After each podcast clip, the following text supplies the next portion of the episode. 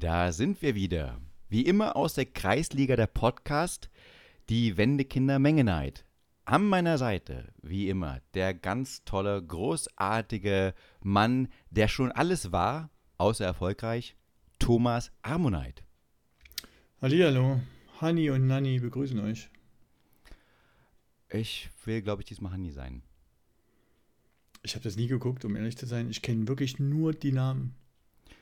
Ich Wenn so du mich jetzt fragst, worum geht's denn da, müsste ich echt mir was zusammenlügen oder um zusammenkleistern. Pferde, mein Lieber. Um Ach, Pferde. ehrlich? Ja, es geht um Pferde. Oh.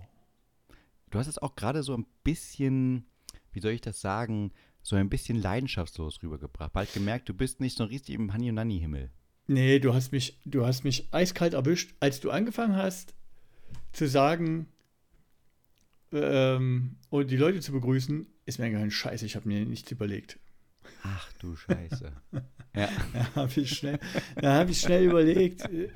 Ich meine, du aus der Zeitgeschichte fallen einem immer ein, ne? Aber ja, Tja, so ist es. Ne? Ich hätte gedacht, du machst mal ganz klassisch dick und doof, aber gut. Nee, fandst du die lustig? Es, in seiner Zeit war es, glaube ich, lustig. Ich fand sie nie lustig, nee. Ich auch nicht. Ich fand das nicht im Ansatz witzig. Und ähm, die Stooges, ne, genauso. Ne? Aber kennst du noch hier, wenn die Torten fliegen, hieß das, glaube ich, zu DDR-Zeiten, wo sie da so äh, alte äh, Klamottenkistenfilme da ge gezeigt haben, wo Leute so Quatsch gemacht haben mit, Torten und da hat das immer ein Mann synchronisiert. Ja, kann ich gerade Oh noch nein, du Schuft! Nun hab dich nicht so, bla bla bla bla. Und dann hat er mal irgendwie, und das waren alles so Stummfilme aus den, was weiß ich, 20er Jahren oder, oder 10er Jahren oder irgendwas. so. Kennst Also wenn du es wenn du es mir gerade pitchen wolltest, hast du es mir gerade verdorben mit deinem äh, kurzen Einlagen. Also jetzt habe ich kein Interesse mehr. Aber genau so war das. ja, aber das Ich ist glaub, jetzt wenn, die Torten, wenn die Torten fliegen, wenn die ist das, Torten glaub ich. fliegen. Nee, Ja. ich, äh, ich muss sagen, ich fand bei Dick und Doof oder Laurel und Hardy eigentlich eher die Privatleben ziemlich gut, dass der Laurel, also der Doof, Ja. äh, so ein riesen äh, Frauengigolo war. Jetzt kommen wir wieder auf Gigolo zu sprechen. Äh, so ein Frauengigolo, der eine nach der anderen geknallt hat und ähm, eigentlich der Stan ähm, ein sehr zurückhaltender äh, Okay, Typ war. wusste ich auch nicht. Dings. Ach, da gab es Film jetzt mal, gell? Vor einiger Zeit. Okay. Ja, auch ein paar Dokumentationen. Aber es waren ja auch andere Zeiten, fairerweise, ja. Da gab es noch ganz andere äh, Situationen. Mein Lieber, wir haben heute ein volles Programm, ehrlicherweise. Heute Mhm. wirklich. Das Mhm, heißt, mhm, ich gehe mhm. mal ganz schnell über auf unsere, auf das Wahlkampfstudio. Hm. Oder Wahlkrampf, je nachdem, was man Ja, äh, besser ja. sagen Elefantenrunde möchte dazu. heute. Hm. Ne, die Elefantenrunde. Thomas, willst du die anmoderieren oder darf ich gleich reingehen? Nee, mach du mal. Mach du mal das. da. Ey, du kannst das Ich will erstmal ganz klar sagen, stabil. Ja? Stabil, besser kann man es nicht bezeichnen. Also seit drei Monaten zwölf Follower, keine verloren. Das ist gut. Ja. Wachstum könnte besser sein, fairerweise. Aber man Mhm. baut ja darauf. Ja, man Mhm. baut darauf. Ähm, das Wichtige ist, man merkt deutlich, es gibt ein Sommerloch. Ja, mehr Leute hören unseren Podcast aus Mangel aus Alternativen. Hm. Ja, das ist schön. Wie kann man das vergleichen? Ich habe jetzt mal eine Statistik offen. Allein die letzten 14 Tage, mein Lieber, haben wir 257 Prozent mehr Downloads der Folgen. Ja, im Vergleich zu den anderen 14 Tagen davor. Das heißt, da merkt man, die Leute wissen nicht mehr mit ihrer Zeit anzufangen und hören mit Nick in der Menge Neid. Ganz klare Zahlen, die wir leben können. Und wir stopfen gerne die äh, Sommerlöcher der anderen. Ja, wenn Böhmermann in Urlaub geht, sind wir da. Acht Wochen, ey. Das Hm? ist wirklich, das kann ja keine Sau verstehen, oder? Es sei ihm gegönnt, aber dass, dass der Medienapparat einfach äh, mit dieser Logik, ja, Weihnachten sechs Wochen und, äh, und äh, gerne nochmal gerne noch mal Pfingsten und dann aber im Sommer auch nochmal acht Wochen machen wir zu, ne? Also ich Da verstehe das lässt sehr gut. Da lässt Ich sich trefflich, da lässt sich trefflich die Stirn runzeln, wenn die Leute 35-Stunden-Woche fordern und sagen, uh, können wir uns das leisten mit dem Fachkräftemangel, wenn du selber von äh, im Juli und August, äh, einen halben Dezember und einen halben Januar und im Pfingsten einfach auch die Beine hochlegst. Das Merkwürdige ist, und das habe ich mich immer schon gefragt, schon Mhm. seit äh, 20, 30 Jahren, es gibt dieses berühmte Sommerloch, was wir erkennen. Und merkwürdigerweise wird im Sommerloch gar nicht mehr so viel Schändliches berichtet, schlechte Nachrichten und so weiter. Merkwürdigerweise Naja, scheint dann die Löwe in Berlin haben wir gerade. Was? Der Löwe in Berlin, da hast du noch nicht mitgekriegt. Ah, nee, habe ich nicht mitbekommen, in aber Berlin, auch in wieder Berlin, ist, in Berlin ist irgendwo angeblich ein Löwe ausgebüxt, der rumrennt. Da haben wir es doch, oder? Ey, da ist doch wieder ganz krass. Aber weißt du, das sind dann die Geschichten, auf einmal berührt sich die Erde. Es gibt nicht mehr ganz so viel dystopische Landschaft. Man hat gemerkt, dass es auch hier äh, beim Spiegel langsam ruhiger wurde. Ja, als dann hier die ganze Zeit kam, wie Horrorzecken uns angreifen, unser Lebensraum stehen und wie gefährlich das Ganze ist. Weißt du, da wusstest du, oh, jetzt kommt langsam wieder die, die Phase, wo ihr nichts mehr einfällt, Druck zu machen. Jetzt kommen wieder die Zecken raus. Und ähm, das ist allgemein so für mich ein Phänomen, dass es dann langsam runtergeht und dass es dann auf einmal die Welt doch nicht so schlimm ist immer. Ja, also Klimawandel Ja, gibt es das immer noch, richtig. ganz klar und so weiter und Krieg auch noch. Aber grundsätzlich die anderen kleinen Themen, die ja immer zwischen hochschwellen, äh, die sind auf einmal gar nicht da. Und dann dachte ich, man könnte eigentlich die, die Sommerpause verlängern, oder? Ein bisschen noch. Ja, naja, Gefühlt. ja. Gefühlt. Also von mir aus können bestimmte Leute können, können auch mal eine ganze Zeit Pause machen. Ich habe allerdings jetzt einen Podcast, den ich, den ich mal äh, so 2017, glaube ich, angefangen habe zu hören, ne? der dann aufgehört hat zu senden, ne? habe ich festgestellt, die haben wieder angefangen. Nach zweieinhalb Jahren. Einfach wieder angefangen. Ach so, Ohne es groß zu thematisieren. Sind einfach wieder da. das Problem ist, wir könnten das ja auch machen. Es wird sich bloß keiner erinnern. Ja, das ist richtig. Wenn wir mal aufgehört haben, dann stellen die Leute fest, wie, wie schön das ohne uns war. Nee, es geht Ja, genau. Nein, ich- gerade im, gerade im Sommerloch, jetzt merken sie, dass sie doch was brauchen, uns. Ja, und da sind wir gerne da. Aber ich glaube, wenn wir jetzt einfach aufhören würden, zwei Jahre, würden die auch sagen, nie was verloren gegangen. Wir Grundsätzlich. sind, wir sind einfach wie, wir sind so eine ganz spezielle, so wie, wie sich der Springer Verlag immer die defizitäre äh, Weltwoche, hieß das doch, glaube ich, geleistet hat, als intellektuellen Erguss, aus ihrer Sicht intellektuellen Erguss. Oder, oder wie man, wie man halt sich so ein, so ein verschrobenes Bild hier, was weiß ich, 192 Farben von Gerhard Richter für 17 Millionen an die Wand hängt und so. So sind wir als Podcast. Wie, wie Leute wie bei Jonathan Mese, die sich fragen, was ist denn das, was ist denn daran Kunst? Und dann gibt es trotzdem welche, die sagen, wenn jemand in einem Museum steht und Herr Hitler schreit, verstehe ich den Ansatz, finde ich genial. So ist es bei uns im, in der Podcast-Landschaft. Äh, Stimme ich dir ganz klar zu, ist dieser Mitleidhörer. Ja, der sagt. Nee, nicht der, nicht der Mitleidhörer, doch, doch, doch. sondern Ich äh, äh, muss es kurz ausführen. Der Mitleidhörer, der, der mitgehört hat, weil wir es zum Beispiel ihm persönlich empfohlen haben oder der es von Freunden empfohlen bekommen hat und dann sagt, eigentlich, ja, ich abonniere es mal, ich höre es mir manchmal an, aber gar keine richtige Zeit und Bock hat. Jetzt, wo Sommerloch ist, dann wieder kommt und sagt, naja gut, bevor ich gar nichts höre, dann doch lieber die, aber mehr so aus dieser, dieser Mitleidsnummer. Ja, so, ah, ich, wie du schon sagtest, sie hängt im, im, im Museum, ich gehe gern ins Museum, ist jetzt nicht eine Ausstellung, die mir gefällt, aber da nichts anderes läuft, gucke ich mir kurz das Herr Hitler-Bild an. okay. Ja, so ist das so ein bisschen. Ja, so. Nein, Ja, natürlich gut. nicht. Ihr lieben Hörer und Hörerinnen, ihr seid mega. Wir freuen uns, dass es euch gibt und dass ihr euch gerne unseren Podcast anhört. Und deswegen haben wir heute beschlossen, äh, da auch was grundsätzlich dran zu ändern. Bevor wir das aber machen, nochmal ganz kurz, bevor ich wieder ausflippe, die Umfrage der Woche ist, als was verkleidest du dich am liebsten? Ja, auf dem letzten Platz, Hm. ganz klar, der Besucher am linken Stand. Okay. Ja, für mich eigentlich Schade, ein wobei Klassiker. man das, das war am wenigsten aufwendig, oder? Ja, finde ich auch. Also das. Gut. Hm. Auf Platz 4, äh, Fix im Foxy. okay. Auf Platz 3, als schlechtester Abiturient Thüringens. Ja, Auf Platz 2 okay. überraschenderweise der Männerbrust-Bikini. Ah, okay. Mhm. Und Mhm. auf Platz 1 mit Abstand, also wieder ganz großartiger Abstand, genau mit Mhm. einer Stimme gewonnen, Mhm. die kulturelle Aneignung. Ich wollte nur sagen, ne, unserer Zuhörerschaft im Businessbereich, ne, habe ich, hab ich zu diesem Phänomen, ne, wo im Moment jetzt gerade nichts wächst, sozusagen, ne, gehört, das ist das Jahrzehnt des Bestandes im Immobilienbereich, fand ich sehr gut, ne. Ja. Dann äh, im, äh, im E-Commerce-Bereich wurde das als Operational Excellence fokussiert, ne? Mhm. beziehungsweise in der Implementierung generell als TCO-Optimierung. Als Oh. Phase der TC TCO-Optimierung. Und genau das machen wir auch. Wir erreichen die immer gleiche Hörerschaft, ne? eine, eine konstante Userbasis, ne? mit intern idealerweise immer weniger Aufwand. Äh, Das merke ich zum Beispiel an deinen Kommentaren. Definitiv. Ähm, Ja. Wir haben, was man positiv sagen muss, keine Rezension. Muss man auch mal festhalten, wirtschaftlich gesehen. Eine Rezession. Eine Rezension haben wir zwar auch noch nicht, aber eine Rezession Ah, ja, haben wir nicht. Beides, ja, beides genau. nicht. Von daher kann man Beides. das so stehen lassen, aber im Nein. Kontext, ja. Nein, nein, nein, ich- äh, ich habe eine Rezession, genau. Nicht eine Rezension, die haben wir auch nicht richtig, aber geil. Und wie immer, beim Leserbrief der Woche ein Sponsor. Und zwar diesmal vom Eistraum Taucher. Ihre Träume schmelzen, dann probieren Sie doch Pistazie. Ja, Eistraum Taucher präsentiert Ihnen den Brief der Woche. Sehr gut. Vielen Dank an, vielen Dank an den Sponsor. Immer. Mm, Eistraumtaucher. Super gut. Gerne den Taucher gucken. Jetzt auch online. Jetzt auch online auf eistraum.de. ähm, genau.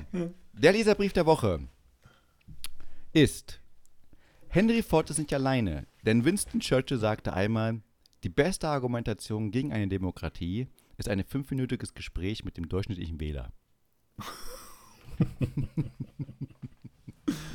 Mein, äh, ein, ein mir nahestehender Verwandter hatte jahrelang in seiner in seiner E-Mail-Signatur äh, Demokratie ist die Herrschaft des Pöbels drinstehen.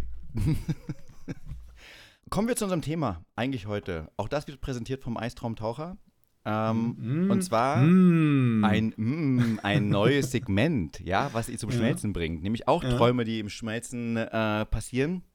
Und zwar haben wir eine neue Sektion, die heißt Ostblock. Die linke und die rechte Hand der These. Sehr gut. Sehr gut. Und die beschäftigt sich mit einem Thema, das wir besprechen wollen, mit einer These. Und diese These wollen wir hier mal direkt auseinandernehmen oder darüber diskutieren, ob die These Bestand hat oder nicht. Unsere These heute, es müsste eigentlich ein Jingle kommen, haben wir aber nicht.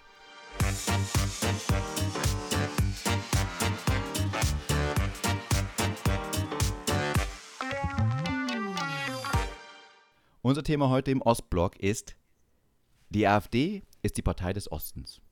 Hintergrund ist einfach, äh, am 25.06. hat ja unser Kollege Thomas Ammenheit als Wahlthüringer und als geborener Thüringer sich natürlich massiv darüber aufgeregt, dass die Kollegen aus Sonneberg, der Spielzeugstadt, am 25.06.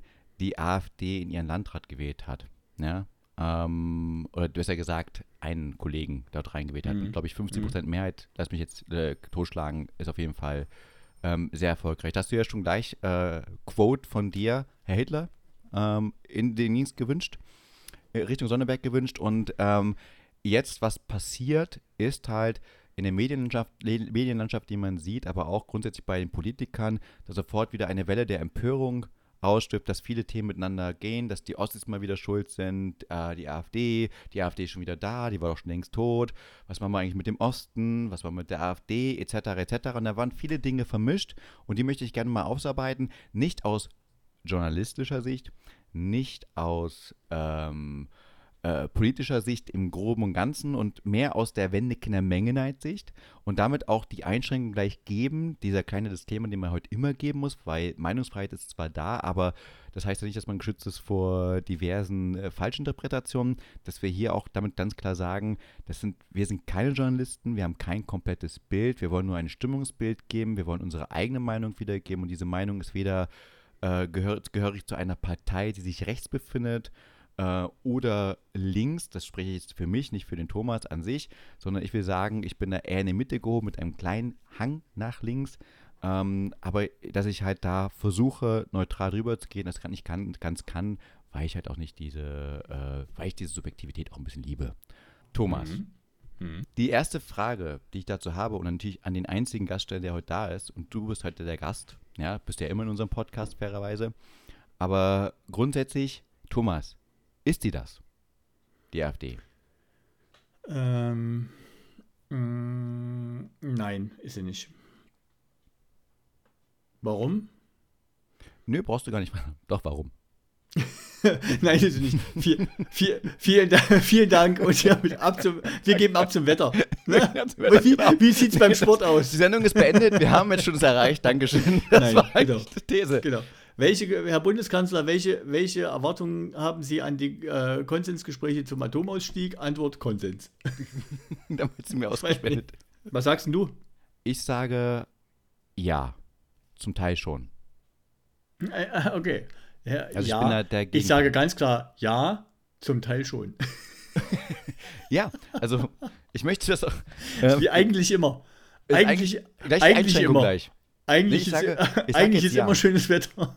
Die AfD ist eigentlich immer die Ostpartei des, äh, ist die Partei des Ostens. Mhm. Ich sag im Gegensatz zu dir ja und ähm, ich glaube, wir, Mhm. ähm, auch wenn wir Mhm. beide unterschiedlicher Meinung sind, ich glaube, wir kommen auf denselben äh, selben Schluss. Deswegen erstmal, da du mein Gast bist, Mhm. warum denkst du, sie ist nicht die Partei des Ostens? 17% Umfragewerte in Hessen zum Beispiel. Und wenn du die gesamte Zahl anguckst, ist ja trotzdem eine, eine, eine Wählerschaft im, äh, im, im Westen da, die weit über die aus dem Osten nach Westen übergesiedelten absoluten Zahlen hinausgehen würde. Und dementsprechend glaube ich nicht, für mich definiert sich das Thema Ostpartei, ne? entweder daraus, dass du, wie es bei der Linkspartei waren, warst, einfach eine hauptsächlich aus Ostkadern bestehende, bestehende Partei hast, ne? oder aus Ostmitgliedern, Kader muss man gar nicht sagen, aus Ostmitgliedern bestehende Partei, insbesondere aber auch in der Führung. Dann, oder du, oder und, ne? du hast eine Historie, wie es bei der Linkspartei war, die ja irgendwie doch aus der SED hervorgegangen ist äh, im Osten. Oder du bist in der Lage, nur ne, oder vorrangig Themen zu besetzen, die Ostdeutschland betreffen. Mhm. Und das, äh, das, das haben die ja nicht. Die AfD hat ja nicht den Anspruch zu sagen, ich mache jetzt hier speziell irgendwas für Ostdeutschland, sondern die Themen, die die besetzen, wollen sie ja, wollen sie ja umfassend äh, für, für ganz Deutschland adressieren. Mhm. Dann haben sie meiner Meinung nach ähm, eine massive Unterrepräsentanz von Ostdeutschen in ihr, gerade in ihrer Führungsebene.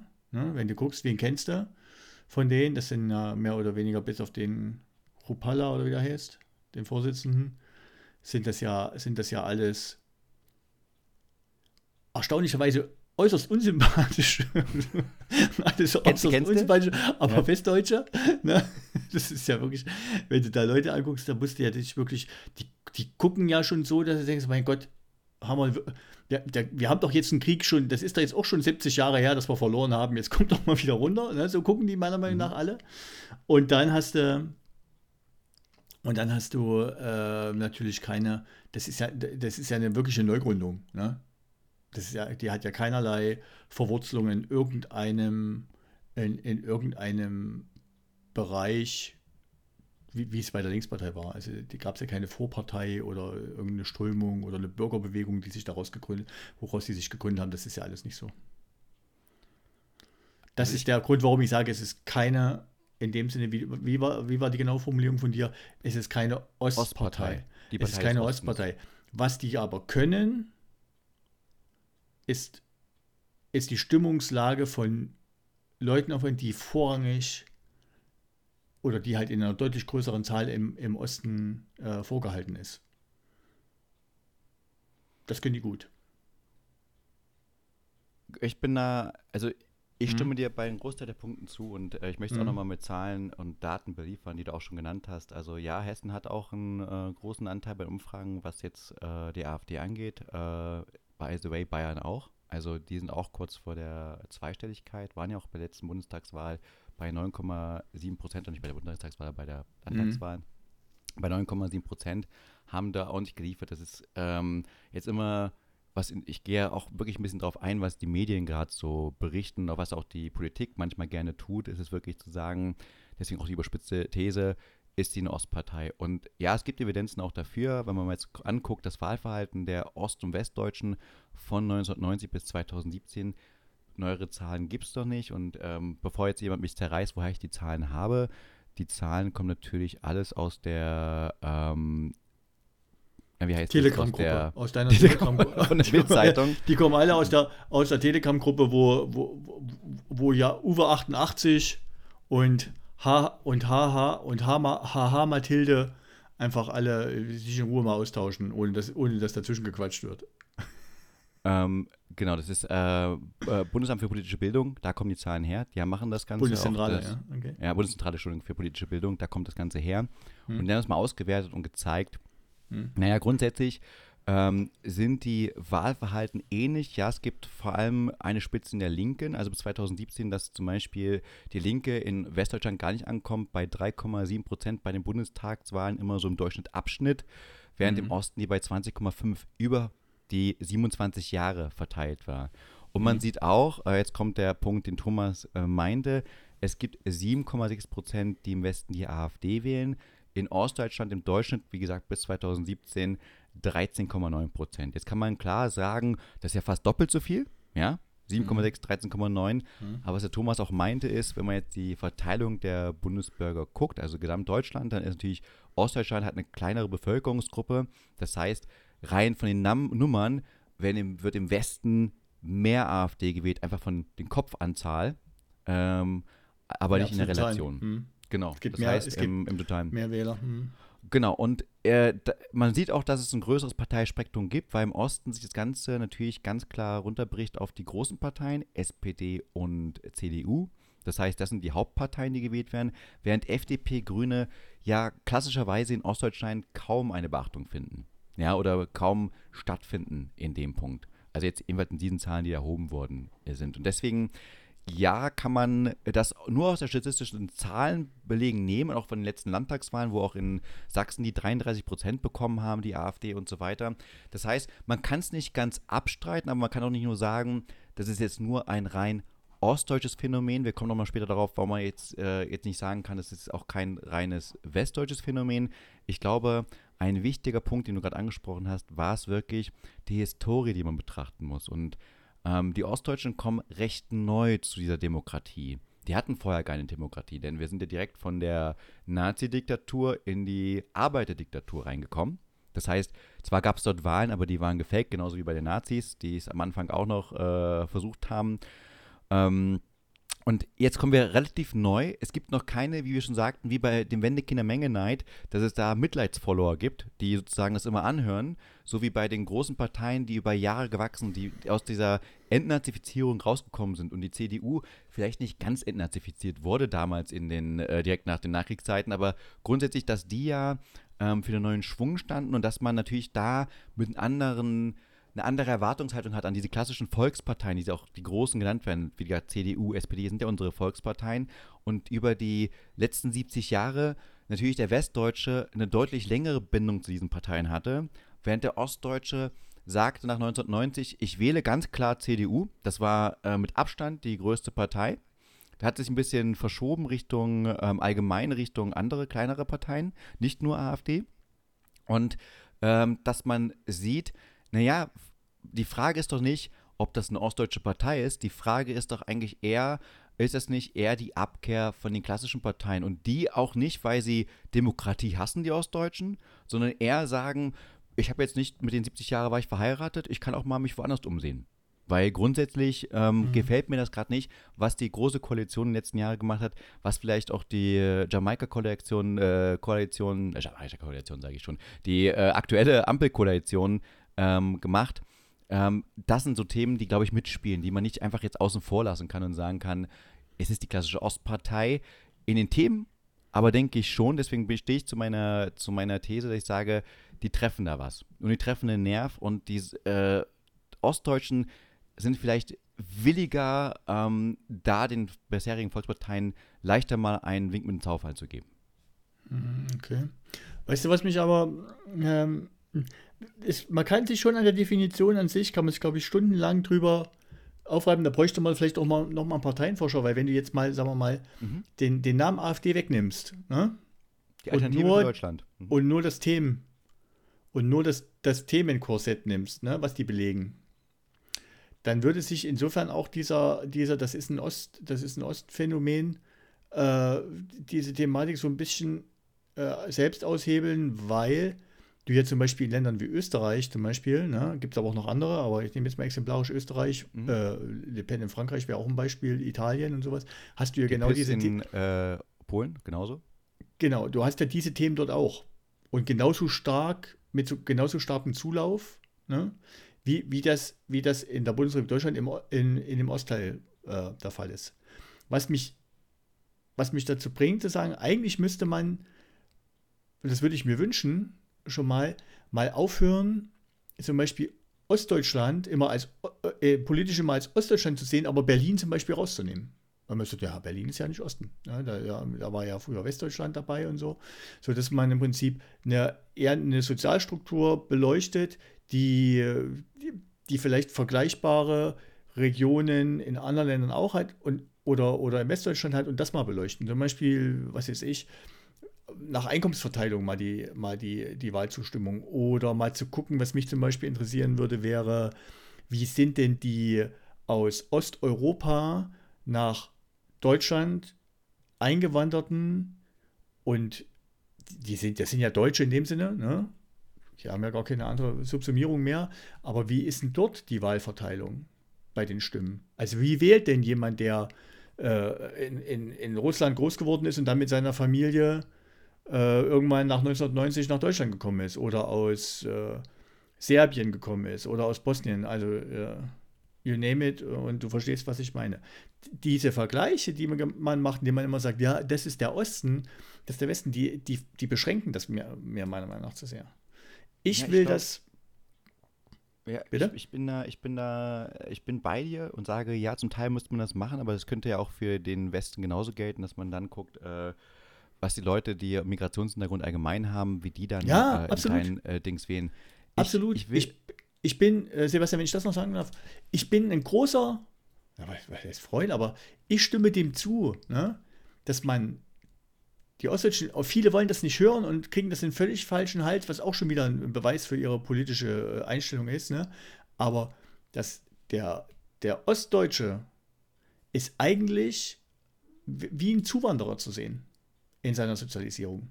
Wir müssen uns das mal selber eingestehen. Das ist das Einzige, was uns davon unterscheidet, war, dass wir die gleiche Sprache sprechen. Okay, das ist ein Punkt. Und dass wir unser, sozusagen unser, unser Territorium selber mitgebracht haben. Aber ansonsten unterscheiden wir uns nicht von jemandem oder unterscheide ich mich auch persönlich nicht von jemandem, der irgendwann gesagt hat, ich komme aus, äh, was weiß ich, irgendwo in Polen ne, und äh, gehe wegen, dem, wegen den besseren Arbeitsbedingungen, ziehe ich nach Deutschland. Das ist und die Vergleiche müsste man, müsste man mal machen, beziehungsweise die Leute müssten das mal selber auch anerkennen, um sich ihrer eigenen Situation auch mal bewusst zu werden. Und dann könnte man zum Beispiel darüber diskutieren, sind wir eine Minderheit in dem Sinne, brauchen wir Minderheitenschutz, also besondere Sonderrechte. Bisher wurden diese Klagen, by the way, die es da schon mal gab, immer wieder abge, abgeschmettert. Und diese soziologisch mal aufbrechen, ne? das, das wäre mir, ich fände das eigentlich cool. Und natürlich auch zu sagen, Umfragen werden nicht mehr nach Ost und West unterschieden, sondern nach Bundesländern. Ich will, wir haben 16 Bundesländer, zeigt mir, wo die AfD in welchem Bundesland wie steht. Und by the way, das habe ich versucht. Ne? Ich habe jetzt nicht stundenlang recherchiert, aber versuch mal AfD-Umfragewerte Bundesrepublik zu kriegen. Du kriegst einen Gesamtwert für die Bundesrepublik, du kriegst aber ansonsten, musst du schon ziemlich weit scrollen in der Suchmaschine deiner Wahl, um mal eine Auflistung zu finden, wie die AfD in anderen Bundesländern steht. Also nach Bundesländern. Ja, das habe ich mir gleich, das habe ich mir gleich gespart, weil ich Umfragen allgemein nicht mag. Ähm, ich möchte am Ende des Tages ähm, die wirklichen Fakten haben, die dann kommen, naja. weil die Umfrage, doch, doch, die Umfrage war auch, dass zum Beispiel in meinem äh, Bundesland, Sachsen-Anhalt, Heimatbundesland Sachsen-Anhalt, war die AfD auf einen Anhieb in Umfragen fast vor der äh, CDU und ja. am kam nichts dabei raus. Es war dann, es war trotzdem ein hoher Anteil an mhm. AfD-Wählern, äh, mhm. aber es war nicht der Umfragewert, der da getroffen wurde. Ich bin da immer skeptisch, ich gucke lieber auf die Daten und Fakten und man kann trotzdem, äh, das ist leider Fakt, man kann trotzdem in den Landtagswahlen gucken, die in den letzten Jahren stattgefunden hat und da sieht man deutlich, dass ja, Hessen gut mitzieht mit seinen äh, 11 Prozent. Ich muss jetzt wieder ein bisschen ähm, äh, mhm. lügen oder besser mhm. gesagt, mhm. ich weiß nicht mehr ganz genau aus dem Kopf, aber ich weiß zum Beispiel in mhm. Sachsen waren es 33 Prozent bumm aus. Das ist nun mal eine Hausnummer. Und da Sachsen auch ganz weit ja, vorne. Thüringen kommt da ein bisschen mit. Äh, Sachsen-Anhalt kommt auch noch mal ganz mit. Ähm, aber da, da, ist schon eine größere Tendenz Richtung AfD. Und ich verstehe, was du meinst. Und da gehe ich auch darauf hinaus. Das ist mein derselbe Punkt, da sind wir uns einig, dass ähm, nochmal die, der, äh, die, ähm, die Ostdeutschen dazu kamen zu der Wahlparty. Ja, 1990. Die durften jetzt auch mitwählen.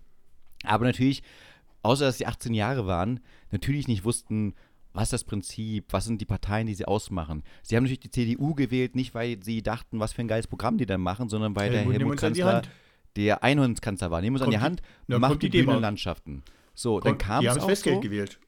Genau, die haben das Westgeld gewählt und dann kam es so und es war ja auch fein. Fair enough. Ich glaube nur noch mal, dass der Westdeutsche, der Westdeutsche den Fehler macht, dass er sagt, Moment mal, ich wähle doch seit Jahren CDU, SPD, es kommt ja auch auf das Bundesland an, da gibt es ja auch äh, die gewissen Favoriten, die da über Jahrzehnte schon davor waren und die sagen auf einmal, oder der Bayern, CSU, und die sagen auf einmal, ähm, yo, ähm, warum wählen die auf einmal nicht mehr die CDU und unsere Volksparteien? Ja, weil der Ostdeutsche nicht eine lange Beziehung zu diesen Parteien hat. Und wenn er sich enttäuscht fühlt, der nicht sagt, naja, die vier Jahre waren jetzt enttäuschend, dafür haben wir ja noch andere 70 Jahre, die geil waren, oder besser gesagt 66 Jahre, die geil waren. Ähm, nee, da war halt ein kleinerer Bereich, der halt äh, seit 1990 losgeht. Und äh, da sagt man dann, ich wechsle jetzt doch mal öfters, weil ich doch enttäuschter bin. Und enttäuscht war. Und der war ja von Anfang an enttäuscht, weil natürlich viel Enttäuschung mitschwang. Also sprich, ähm, die Wende waren nicht die blühenden Landschaften, die versprochen wurden. Es gab doch viele Probleme, haben wir schon in anderen Folgen besprochen. Das nur mal anzudeuten, das heißt, er hat eher Enttäuschung und Ernüchterung erlebt nach der Wende, nach den Wahlergebnissen, nach dem Wahlversprechen, weil es ja auch nicht bekannt war, dass es eigentlich nur ja. Wahlversprechen sind. Ja. Ähm, und ist natürlich mit diesen Enttäuschungen weitergegangen und ist halt einfach heute da und sagt, ich gehe zu den Parteien, die meine Themen abholen. Und man kann es ja auch mal statistisch sehen, wenn man mal Landtagswahlen sieht. Da gehen ja die Wähler, zum Beispiel aus Sachsen-Anhalt, die sind ja von den Grünen abgewandert, von der SPD abgewandert, von den Linken abgewandert, auch von der CDU abgewandert, Richtung AfD. Da kann man nicht sagen, die sind jetzt alle da jetzt rechtsradikal geworden, sondern die sagen einfach, nee, ich fühle mich von meinen aktuellen Parteien nicht abgeholt von den Themen. Und da will ich auch gerne mit dir sprechen drüber, ja. weil ich finde, der Erfolg der AfD ist ja eher ein Scheitern der anderen Parteien. Und warum scheitern die anderen Parteien im Osten? Warum kommen die mit ihren Also holen wir die durch? Gründe sozusagen jetzt mal raus. Ne? Genau. Also du sagst, okay, die anderen Parteien scheitern. Äh, hast du, hast du eine Idee, warum so ist? Ich, ich glaube schon, es gibt äh, äh, nochmal, das erste ist nicht die tiefe Liebe, die man hat zu der, oder die tiefe lange mhm. Beziehung, Bindung, die wir haben. ja, ja, okay. Äh, genau, Milieux, das andere, ja. die Enttäuschung, die immer mhm. wieder aufkam, das heißt, Bühnenlandschaften mhm. wurden versprochen, ähm, die, die Parteien, die auch den Osten nicht verstehen, ich habe das auch mal mit Zahlen belegt, Thomas, dass du mal äh, ganz klar verstehst, denn wir reden ja über Ostdeutschland, ja, wir sagen, Ostdeutsche gehören dazu, wenn man jetzt mal die ganzen äh, Kabinette anschaut, aus, der, äh, aus, dem, aus unserem schönen äh, Bundestag, ja, von jeder Legislaturperiode seit 1990, dann mhm. sieht man ähm, zum Beispiel bei Kohl, Ära Kohl Nummer 1 von 1991 an, ähm, mhm. waren 20 Prozent der Mitglieder ähm, Ostdeutsche des Kabinetts. Mhm. mhm. Schon im zweiten von 1994 nur noch 11,1 Prozent. Mhm. Unter der Schröder-Ära zwischen 6,3 und 7,1 Prozent Ostdeutsche mhm. äh, im Kabinett. Unter Merkel, die ja bekanntlich Ostdeutsche war, waren es dann 12,5 in der ersten Periode, dann 6,3 in der zweiten, in der dritten dann 18,8 und in der letzten 12,5. Da sieht man auch, da ist ein, ein, ein Gap. Ja, ich sage nicht, dass es da nur Ostdeutsche geben muss oder dass es denselben Anteil geben muss, wie es auch die Bevölkerungsanteil ist, aber ich glaube, diese Unterrepräsentation, auch im Kabinett, er, er, gibt auch dieses, dieses Gefühl wieder, was wir als Ostdeutsche dauernd haben, nicht verstanden zu sein. Immer als der Ostdeutsche bezeichnet zu werden. Nicht als der Deutsche, sondern der Ostdeutsche, der es wieder nicht versteht, der keine Demokratie hat und der sich nicht verstanden fühlt von uns. Und ich so, die Zahlen belegen das auch auf den ersten Blick. Wie kann denn auch verstanden werden von den Kabinetten, von unseren, äh, von der Bundesregierung, wenn da so wenig Ostdeutsche drin sind? Weniger hm. als in der Population. Aber was sind denn Ostthemen? Ähm, nein, ich glaube, Ostthemen gibt es speziell nicht. Es geht eher um dieses, dieses äh, Verständnis. Mhm. Also Aber was da kommt. beim ersten Punkt. Ne? Genau, und dieses Ostthema. Ja? Grundsätzlich ne? gehen wir da, und das darf man nicht falsch verstehen. Ich habe ich hab das in gewisser Weise auch. Ne? Ich sehe zum Beispiel als einen der Gründe, warum die, warum die so viele Leute in ihrer Stimmung auffangen können. Ne? Das ist erstmal, dass, ich weiß nicht, wie es im Westen ist, aber man kann auch jemanden unterstützen, weil man den anderen nicht unterstützen will. Mhm. Plakativ gesagt, zum Beispiel Schröder, ne, sagt man immer, hat die Wahl im Osten gewonnen, aber nicht, weil die Leute die SPD so geil fanden, ne, das ist jetzt meine Interpretation, sondern weil, sie, weil, sie, weil sie Kohl nicht mehr wollten. Mhm. Und das gleiche Prinzip war, als Schröder an der Macht war, dass sie äh, Merkel gewählt haben, weil sie Schröder nicht mehr wollten. Und dann glaub, kam, glaube ich, ein Kardinalsfehler, den die gemacht haben, nämlich um die Mehrheitsverhältnisse äh, stabil zu haben, in der alten Denke, hat man eine große Koalition gebildet. Und da ist meiner Meinung nach der erste Punkt zu finden. Du brauchst meiner Meinung nach mindestens zwei Parteien, können auch mehr sein, aber zwei ist das Mindeste und so ist es bei den meisten, die so breit aufgestellt sind, dass sie thematisch alles fachlich abdecken können. Also du hast Leute, die Gesundheitsexperten sein können, du hast Leute, die sich mit Verkehr auskennen, du hast Leute, die Familienpolitik, Rüstung und so weiter, weil du eine breite Basis hast, aus der du deine Leute rekrutieren kannst, an Mitgliedern. Und gleichzeitig müssen die aber im Wettbewerb stehen sodass du den Leuten ein Alternativangebot machen kannst und kannst sagen, du willst die Roten nicht, dann wähl die CDU. Du willst diese, du willst diese CDU nicht, das ist ja so was weiß ich was, dann wähl doch, dann, dann, dann wähl doch dagegen. Und das hat als erstes die Linkspartei besetzt. Die Linkspartei hat als erstes, ihr wollt, ihr wollt es da oben nicht, diese Unzufriedenheit in Form von politischer, politischer Teilhabe ähm, besetzt. Und diese, diese, die Logik, die, die dann noch dazu kam, das war der zweite große Fehler, war, dass gerade die CDU, gerade das konservative Lager, hat jahrzehntelang den Leuten hier unter dem Deckmantel äh, Deutschland, Deutschland, ne, alles Mögliche zugemutet. Man hat das, die, die, die, Arbeits-, äh, die, die Lebensarbeitszeit nach oben gesetzt, man hat Sozialleistungen gekürzt. Da war Schröder auch schon mit dabei dann, ne, muss man auch sagen. Das ging ja bei dem mit der Agenda, mit der Agenda Schluss. Und dann hat man aber auch immer gleichzeitig gesagt, und keine Ausländer. Das waren gerade die von, von rechts. Haben immer gesagt, keine Ausländer. Boot ist voll, Asylmissbrauch verhindern und so weiter. Das haben die immer eingefallen. Mit einer Million Syrern, die aus Kriegsgründen zu uns kommen mussten, weil sie ansonsten in ihrem Land gestorben wären, das muss man mal so deutlich sagen, mhm. die Merkel reingelassen hat, hat sie aber im Prinzip Wortbruch gegenüber ihrer bisherigen Wählerschaft begangen. Ich zähle mich nicht dazu, mache ich kein Geheimnis draus, ne? aber ich sehe ich dachte, das als CDU-Wähler. Ich sehe da, genau, jetzt mal vom, Lebens, vom Lebensinhalt her verheiratet, ja. ein Kind, ne? Wenn ich noch in der Kirche wäre. Aber das ist der zweite große Punkt, dass meiner Meinung nach eine, ein fehlender Wettbewerb der Parteien zu dem Zeitpunkt, der großen Parteien, plus ein immanenter Wortbruch ne, gegenüber der eigenen Klientel, und die war ja schon immer da und die hat das auch jahrelang, hat die das mitgetragen. Deutschland, Deutschland und dann ja, äh, wir sind Weltmeister und wir sind Papst und was wir alles sind, ne?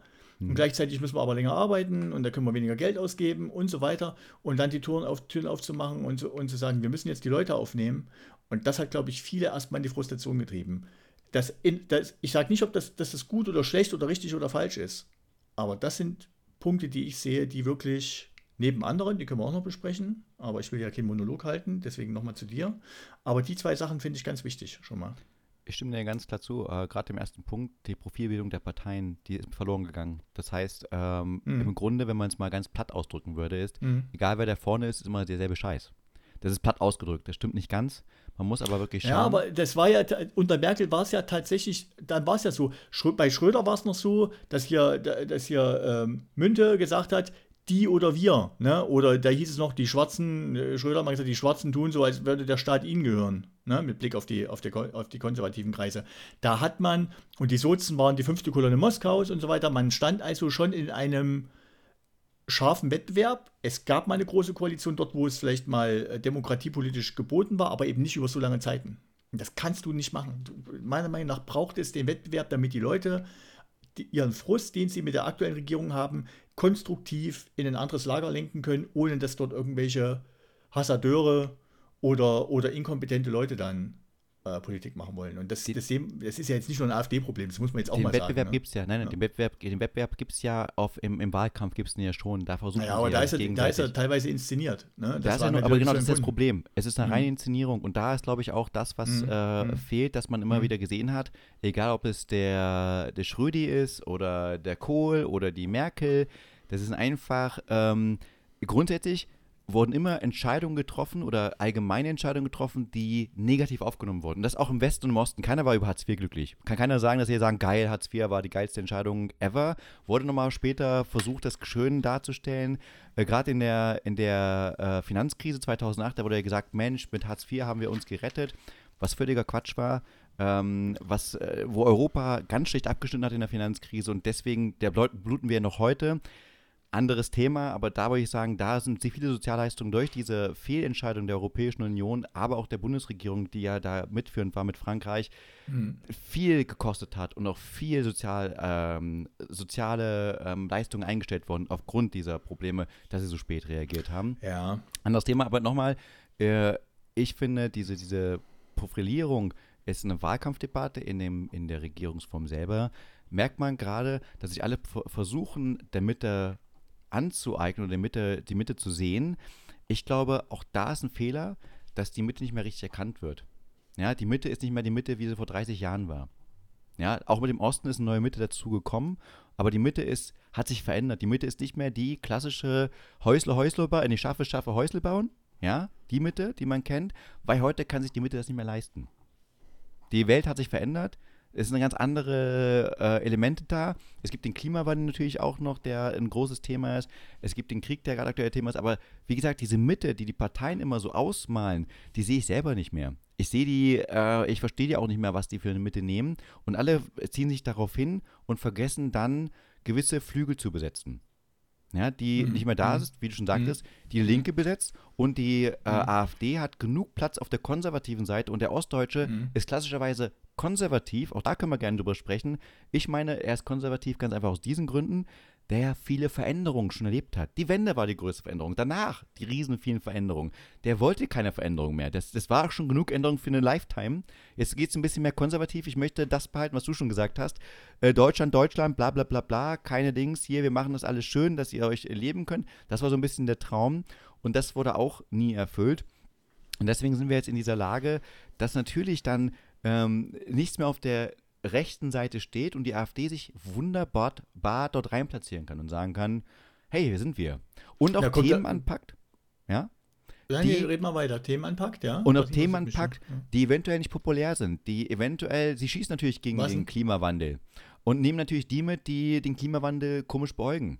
Ja, und sagen, äh, können wir als Deutsch, und ich rede jetzt nicht von den Klimaverschwörern, ich nee, rede von ja, denen, die sagen, ähm, können wir als Deutschland mit unseren Ausschüssen ähm, wenn wir jetzt da sparen, 120 auf der Autobahn fahren, retten wir die Welt damit? Ja oder nein? Und faktisch gesehen spielen sie damit und sagen, natürlich retten wir es nicht. Das heißt aber nicht, dass wir nichts tun müssen, sondern wir müssen trotzdem was tun. Aber grundsätzlich spielen sie mit dem Faktor. Oder ist das Gendersternchen jetzt eine wichtige Debatte, die wir jetzt in diesem Moment führen müssen? Oder ist es eine der vielen Debatten? Und sie sagen ganz klar, nee, machen wir nicht. Und die anderen Parteien lassen sich dadurch, weil sie natürlich mhm. sich anbiedern wollen an die verschiedenen Gruppen der Mitte und auch der linken Seite, damit sie so viel Wähler wie möglich bekommen, schaffen dann dem der AfD so eine Hoheit über Themen, die denen zu heiß ist anzufassen mal darüber zu reden und zu sagen, nee, lass uns mal über den Klimawandel sprechen, lass ja. mal gucken, ob wirklich der Einfluss da ist oder ob es nicht anders geht. Nee, wir machen ein Wärmepumpengesetz.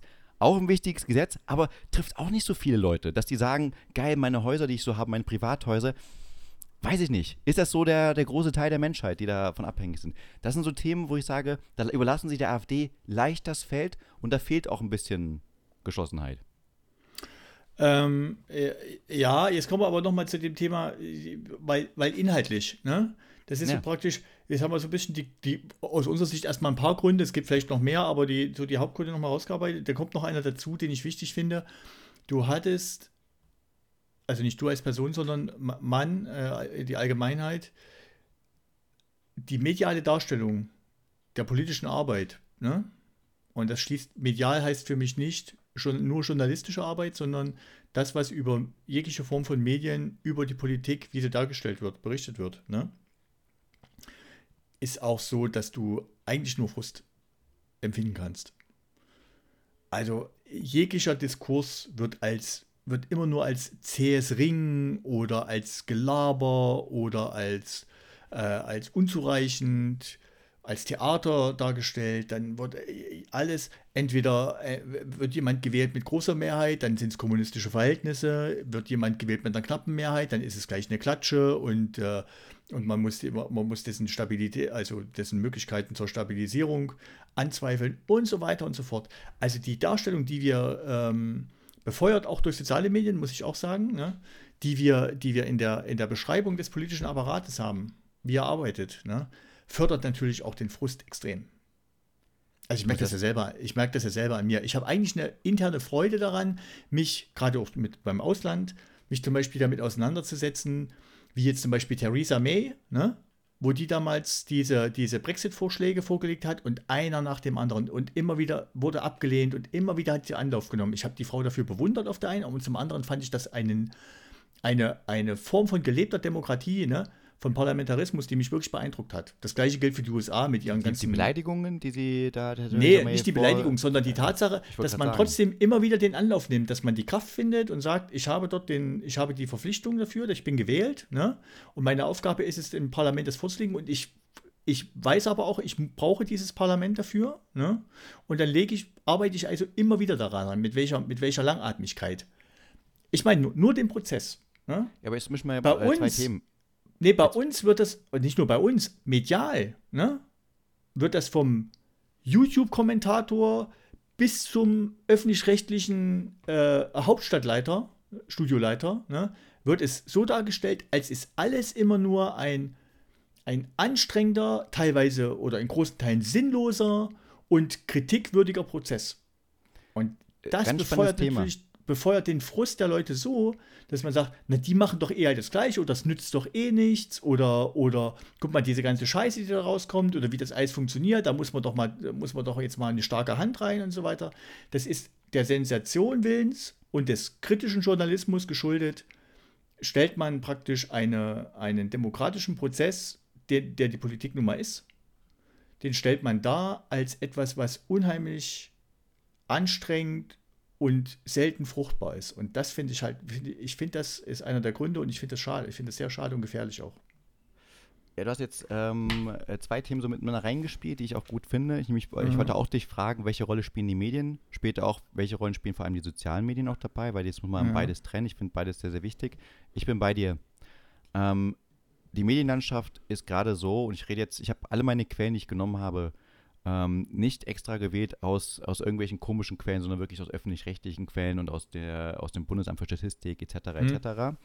Ähm, ganz einfach, weil ich diese Diskussion erstmal nicht haben möchte und weil ich auch kein Verschwörungstheoretiker bin, der irgendwelchen Plattformen da angehört. Zweitens aber ähm, ist es, gebe ich dir recht, die Medien verkaufen sich durch Angst. Und die verkaufen sich durch Sensationslust. Und das merkst du durch alle Medien hinweg. Und das ist nicht nur die Verschwörungsmedien, es geht auch Mhm. um die ganze allgemein privaten und öffentlich-rechtlichen Medien. Ja, ja. Weil klar, Angst Schlagzeile sich am und besten. schlechte, schlechte Schlagzeile Laune. verkauft sich am besten. Und ja, es ist ein Ring. Ich muss aber leider sagen, auch, dass es so ein, ähm, dass es dankbares Opfer ist. Wenn man auch mal sich die ganzen äh, Kabarett-Shows anguckt, ja, das Kabarett, Hm. ähm, da sieht man auch, es wird langsam schon fast manchmal äh, traurig, wie schlecht sich Politiker auch medial ausdrücken Ja, und ja. abgeben, im Bild abgeben. Und gerade die Ampelkoalition, die tut sich sehr, sehr schwer. Jedes, und das äh, überraschenderweise stellen sich da sehr schlecht da nach außen und das finde ich das Problem. Nicht die Diskussion. Du hast recht. Die Diskussion finde ich gut, dass sich FDP und die Grüne streiten müssen, permanent. Ist Mhm. klar. Es sind die Mhm. FDP und die Grünen. Die sind Mhm. so verschieden, Mhm. das ist eigentlich Mhm. keine normale Koalition. Die müssen streiten.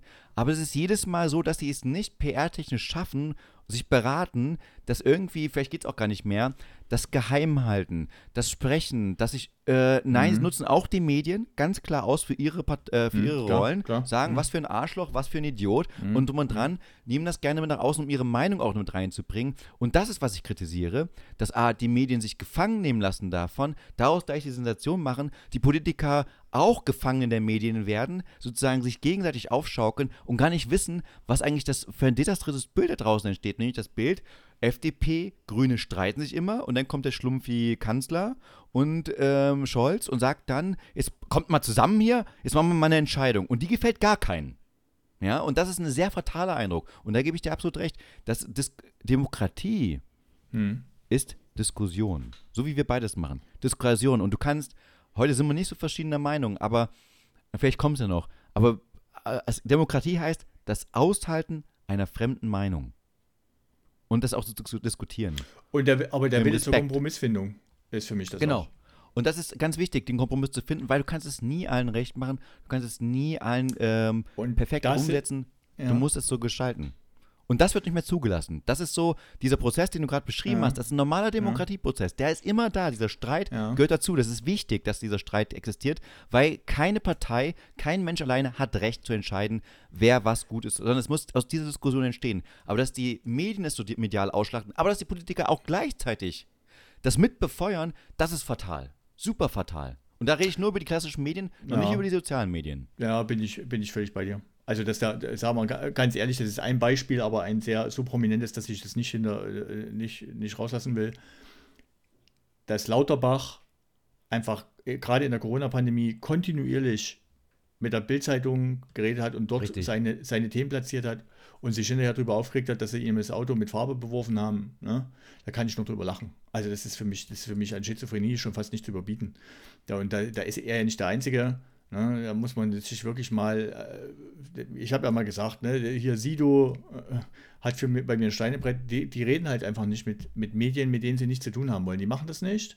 Und das kann man machen. Man muss sich als Politiker dann vielleicht auch nochmal äh, hinterfragen, ob nicht äh, mancher schreit eben lauter, das ist, das ist auch legitim. Ne? Manches Medium macht es halt lauter und manches macht es halt irgendwie fetziger und anderes ist wieder gesetzter. Aber es gibt halt für mich auch Grenzen, wo ich wo ich es nicht mehr verstehen kann, warum Leute aus Profilierungssucht oder, oder aus, ja, was weiß ich, aus, aus wahltaktischen Gründen sich einfach äh, in, in, so eine, in so eine Maschinerie mit reinbegeben und sich dort äh, und genau das mit befeuern, wa- was eigentlich nicht gut ist für unsere Demokratie. Und das sind, das sind wahltaktische Gründe und auch Profilierungsgründe, ganz klar. Also der Ja, Lauterbach ja, hat man ja. ganz klar gesehen, das war Profilierung. Und das ist ja auch das, was Ja, er in der hat Bildzeitung gemacht hat. Ne? Als es Wenn der hat ging, geklappt. hieß es plötzlich, er, er soll Minister werden. Und äh, wenn, wenn das der Weg ist, den er, den er einschlägt, dann erwarte ich zumindest, dass er aufrecht geht und äh, das entsprechend auch äh, zugibt, aber nicht, aber nicht so wehleidig ist und dann sich darüber aufregt, wenn, wenn dann in noch stärkerer Form einfach der Wind mal zurückbläst. Und äh, klar, ich finde es auch nicht gut, wenn Leute die, die Sachen von anderen Menschen kaputt machen aus, aus Frust heraus, aber das kann einen nicht überraschen, wenn man sich äh, 40 Jahre lang Bildzeitungsschlagzeilen durchliest, dann Um, sind die näher an dieser Klientel dran als, äh, als viele andere Medien. genau, und da, jetzt kommen wir wieder auf den Punkt, den ich meinte. Mhm. Ähm, um, und die AfD spielt die Medien perfekt aus. Und die machen das ganz geschickt. Genau. Die das können die- genau das- diese die können Sensationslust Gerade, gerade das, was wir noch nicht besprochen haben. Genau, Genau, die, können nämlich die Sensationslust bedienen Ja. und können sagen, du, äh, Gendersternchen, fickt euch. Ähm, braucht man alles nicht, die Frau soll wieder an Herd ran. Ja?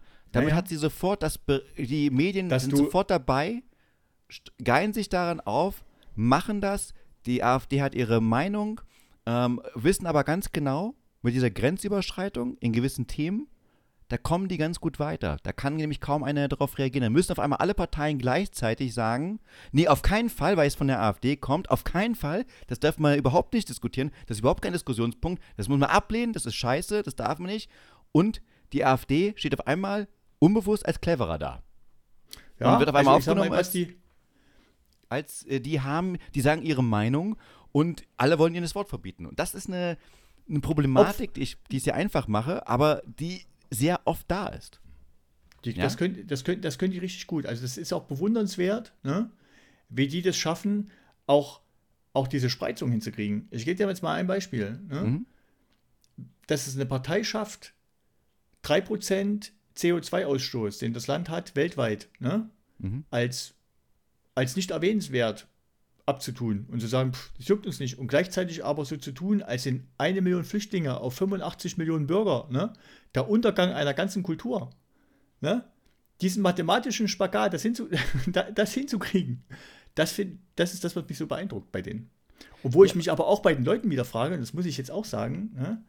gerade beim Osten, wir sind, wir sind damit sozialisiert worden, bis 89, dass wir in Fernsehen geguckt haben oder in die Zeitung geguckt haben und da wurde uns ein Land vorgegaukelt, was wir, sobald wir die Türe aufgemacht haben oder noch ein zweiter mit im Raum saß, ne, wir festgestellt haben, was so überhaupt nicht existiert. Ne? Jetzt ist es genau umgekehrt. Man sitzt da, wenn man die Leute sich anguckt, äh, wie die Lebensumstände sind, da muss man sagen, die haben sich gegenüber gerade ihrer DDR-Karriere, die ihnen geblüht hätte oder, oder die sie erlebt haben, ne, hat sich das bei, für die allermeisten deutlich verbessert.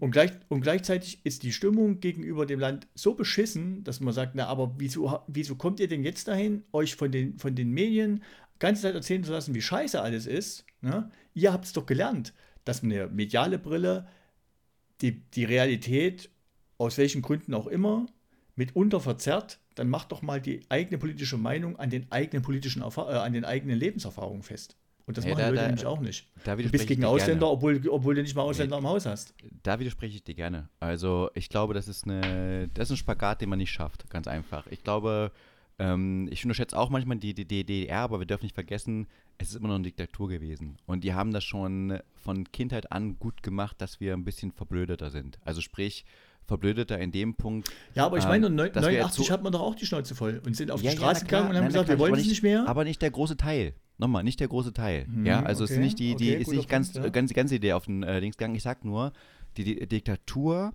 hat uns verblödet. Nicht, dass wir blöd sind als Ostdeutsche, sondern die hat natürlich uns ähm, seit Kindheit, ich meine, dass es Kitas immer gab, ist ja nicht der Grund, dass sie sagten, wir, sind, wir wollen geile Kitas haben und es allen gut gehen, sondern dass die Kinder sofort von Familie losgelöst sind Ja, dass Und die Eltern dann- arbeiten gehen können.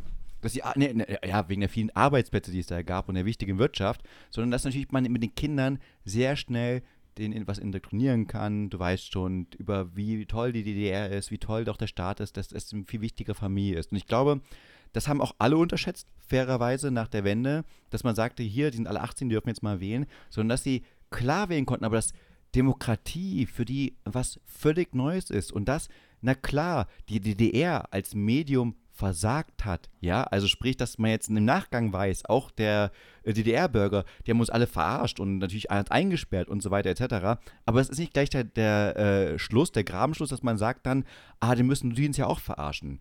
Das wurde erst, nachdem man den Vorschuss so gegeben hat, die CDU, ja, wir sind alle eins. Ich glaube, über die letzten, ähm, wie gesagt, 33 Jahre ist es halt nach unten gegangen. Ja, also dass man wieder gesehen hat, okay, ist doch eigentlich wieder eine Lüge. Das ist auch wieder eine Lüge, das ist auch wieder eine Lüge.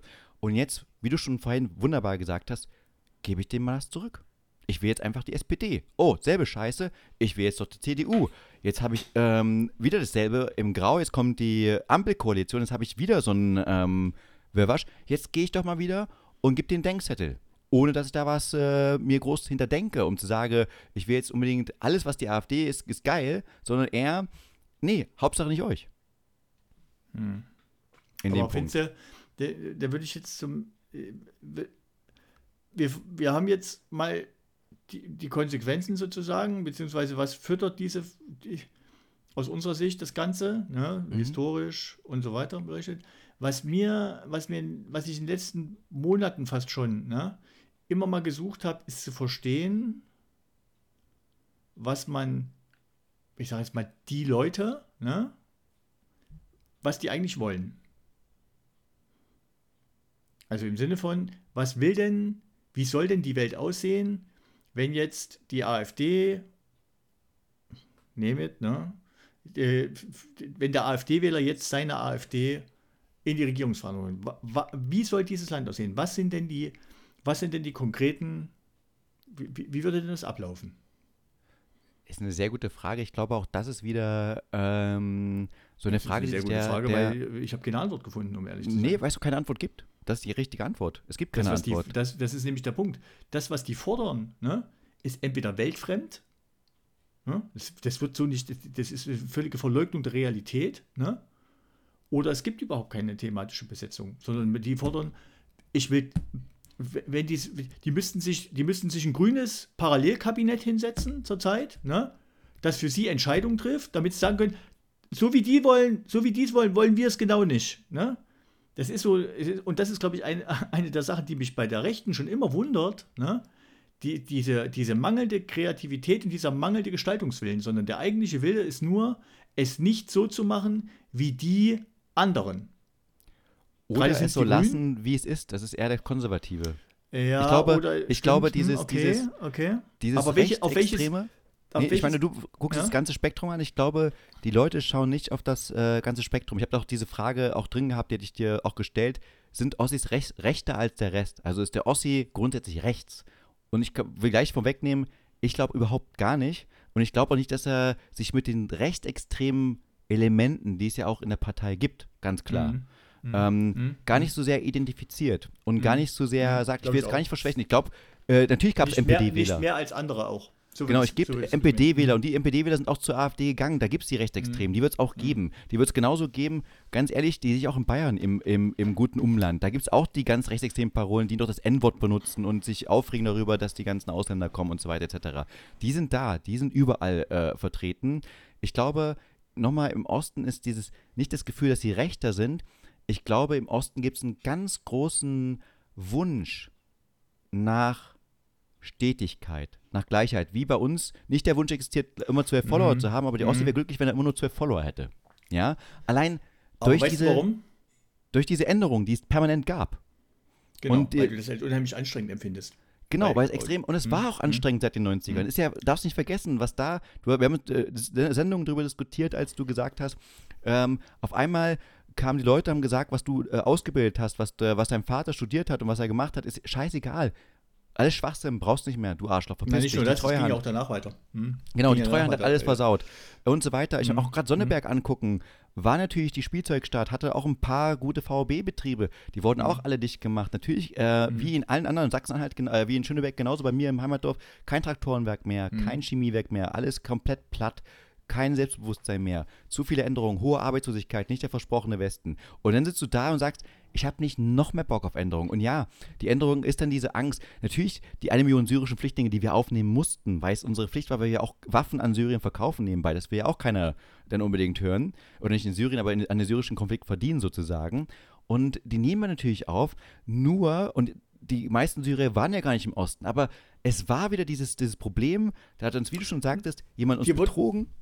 Na, Und wieder eine Änderung dir wurde es als. Problem, genau, es wurde dir wieder so verkauft, wir müssen uns jetzt unterhalten, jetzt wird es anstrengend und das ist etwas, was die Genau. Politik überhaupt nicht mehr kann, eine Chance darzustellen, ne?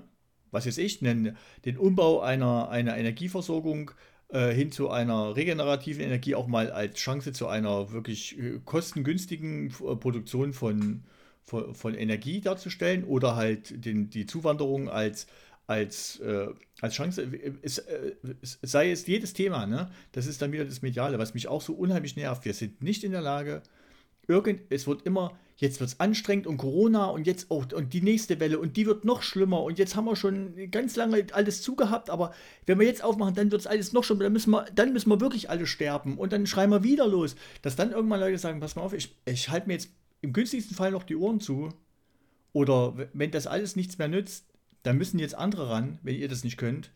Diesen, habe ich gerade in der Corona-Zeit, ne, habe ich diesen Reflex verstanden, obwohl der bei mir nie so ausgeprägt war, dass ich jetzt, sagen wir mal, eine, eine äh, revolutionären politischen Gedanken hatte, wie das, wie das ja die AfD ähm, äh, im Moment propagiert. Die, die AfD hat ja, und die AfD genau kommt in diese Mhm. Lücke rein, der konservativen Mitte, und sagt Mhm. dann, hör zu, im Gegensatz zur CDU, die sich anbietet an alle anderen Parteien, kommen wir ganz Mhm. genau mit dem Gegenbild und sagen, fuck auf die 3%. Fuck auf das Gender-Sternchen, fuck auf die LGBTQIA-Plus-Gemeinde, fuck drauf, es ist alles scheißegal, es sind Mhm. Minderheiten, uns geht es darum, alles gleich zu halten. Wir Mhm. wollen keine Änderung. Und das ist intriguing. Nicht, dass die äh, Ostdeutschen was gegen die LGBTQIA-Plus-Community haben, sondern einfach, dass sie sagen, ist nicht mein Thema, ist nicht mein Bier, ist gerade nicht hier in Sonneberg mein Nummer 1 Thema. Ähm, Mhm. Auch Klimawandel ist ein wichtiges Thema, bloß wie das Klimawandel gerade medial besprochen wird. Entweder Mhm. das ganz dystopische, wir sterben morgen, okay, Mhm. da, damit verkaufst du nie, äh, damit verkaufst du Schlagzeilen, aber keine Mhm. Vision, wenn wir alle sterben, dann brauche ich nicht, Mhm. erst recht nichts ändern. Mhm. Und B, dann kommt dann die Grünen und sagen, jetzt ist das Wichtigste, was wir machen und streiten sich um die Wärmepumpen. Wo man auch Mhm. sagen muss, rein äußerlich betrachtet, what the fuck? Ja, also was ist das? Ist es die Lebensrealität eines Sonnebergers Mitbürger? Ist es das wirklich? Und wenn auch Mhm. dann die ganzen, wenn die letzte Generation kommt und auch sagt, wir müssen jetzt uns an die Wände kleben, an die Straßen kleben und so weiter, Mhm. dann finde ich das auch, ist ein wichtiges Zeichen. Aber jetzt für jemanden, der in Sonneberg wohnt, ist es das elementar Wichtigste? Ist das dein Lebensalltag, den er da mitmacht? Nein, ist er überhaupt nicht. Dann kommt lieber die AfD, die kommt und sagt, naja, eigentlich ist das alles scheiße, wir wollen keine Änderungen. Und die blenden auch natürlich bewusst das Rechtsextreme aus, Mhm. fairerweise. Ja, Mhm. was, was sie äh, dann immer schön umschaffieren, das glaube ich auch. Aber sie, das, der, der, das Intriguing ist wirklich dieses, sie setzen sich dort in diese Lücke rein und sagen ganz klar, fickt euch mit diesen neuen Themen, wir machen das alte, lassen alles gleich und Hauptsache Deutschland. Bums Mhm. aus. Mhm. Ja, und vor allem, jetzt ganz neu, die deutsche Industrie. Die ist nämlich vom Aussterben, da sind die Medien wieder selber dran schuld, Ja. weil die es ja, Ja, vorher gut, propagiert haben ja- mit dem Gas. Das ist ja immer, der, Deu der Deutsche ist dann zufrieden, wenn er, irg wenn er, wenn er irgendwann an irgendeiner Drehmaschine einen Herzinfarkt hat und, und sagt, ich und mit nach oben gereckter Faust einfach dort zusammenklappt und aber sagt, aber ich war jeden Tag pünktlich. Hier trete ich, hier Das sterbe ist, ich. Und das, das ist das, was ich am Anfang meinte. Ne?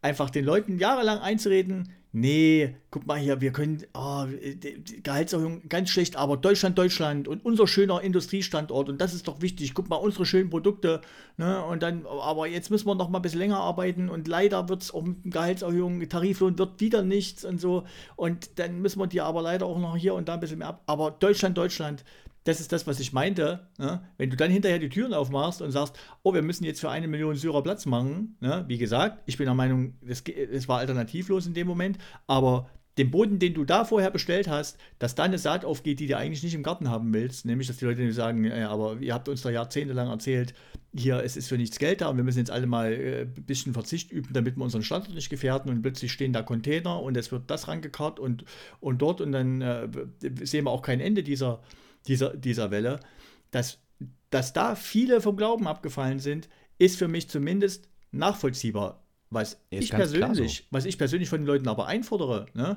ist die Selbstreflektiertheit zu sagen, A, hat es mich wirklich betroffen, ne? Habe ich wirklich ein Problem damit, wenn hier eine Million Syrer da sind? Oder ist es nicht sogar ganz geil für mich, wenn plötzlich wieder jemand Pakete ausliefert oder, oder in der Arztpraxis unten sauber macht oder im, im Postamt meinen, was weiß ich, meinen Brief wieder entgegennimmt? Ist es vielleicht gar nicht so schlecht? Und B, ne, habe ich mir vielleicht zulasten dieser Leute einfach jahrelang äh, Bären aufbitten lassen und mich habe, sagen wir mal, ausbeuten lassen zum Beispiel, ne? damit oben der, der, der, Chef relativ schnell das, große, größte, das größte Auto fährt, genau, und dass der Rubel rollt, haben sie mir unter Tariflohngeschichten, liegt das wirklich daran, dass hier eine Million Syrer jetzt nach Deutschland kommen oder, oder sind das vielleicht nochmal ganz andere Mechanismen? Aber das ist natürlich komplex und da muss man vielleicht auch äh, sich selber eingestehen, dass man irgendwann mal Fehler gemacht hat.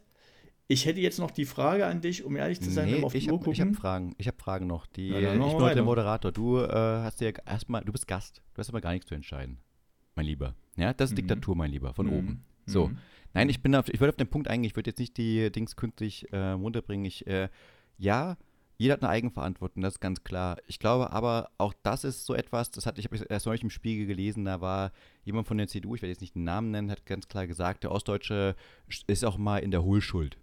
Nicht nur wir sind in der Bringschuld. Und ich denke mir so, auch schon wieder mal ein bisschen arrogant, ehrlicherweise. ehrlich sein, der, in- der, in der Spiegel dran. soll die Fresse halten, das muss ich wirklich jetzt mal Nee, sagen. das war, der, das war nicht der Spiegel, sondern der CDU, der im Interview das gesagt ja, hat. aber CDU, trotzdem, der, der Spiegel mit seiner, das ist doch, der, Nee, wenn nee, es nee, gegen Ostdeutschland geht, sind die, doch, sind die doch ganz vorne dabei. Ja, Für die auf, ist doch der Osten, keine- und da kann ich jetzt mal, machen wir einen Sidestep, ne, und sage ich, Nee, den, Leuten, den Leuten vom Spiegel, die eine lesen und die es richtig finden, kann ich sagen, dann steht doch auf und löst die deutsche Einheit wieder auf. Dann macht's doch. Nee. Ihr hättet es doch 89 verhindern können, habt ihr nicht. Jetzt sind wir Ja, einmal nee, da. Nee, das ist mir, wir- das ist mir jetzt zu.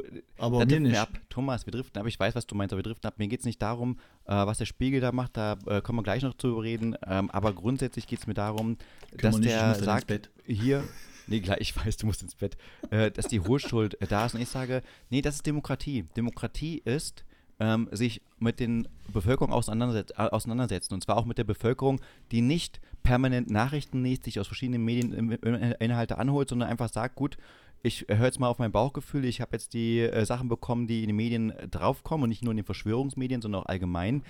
Die muss ich auch abholen. Das ist halt die Aufgabe des Politikers von heute und nicht einfach sagen, gut, leg dich mal zurück und wenn du die AfD willst, bist du ein Arschloch, hast, bist du halt in der Hohlschuld.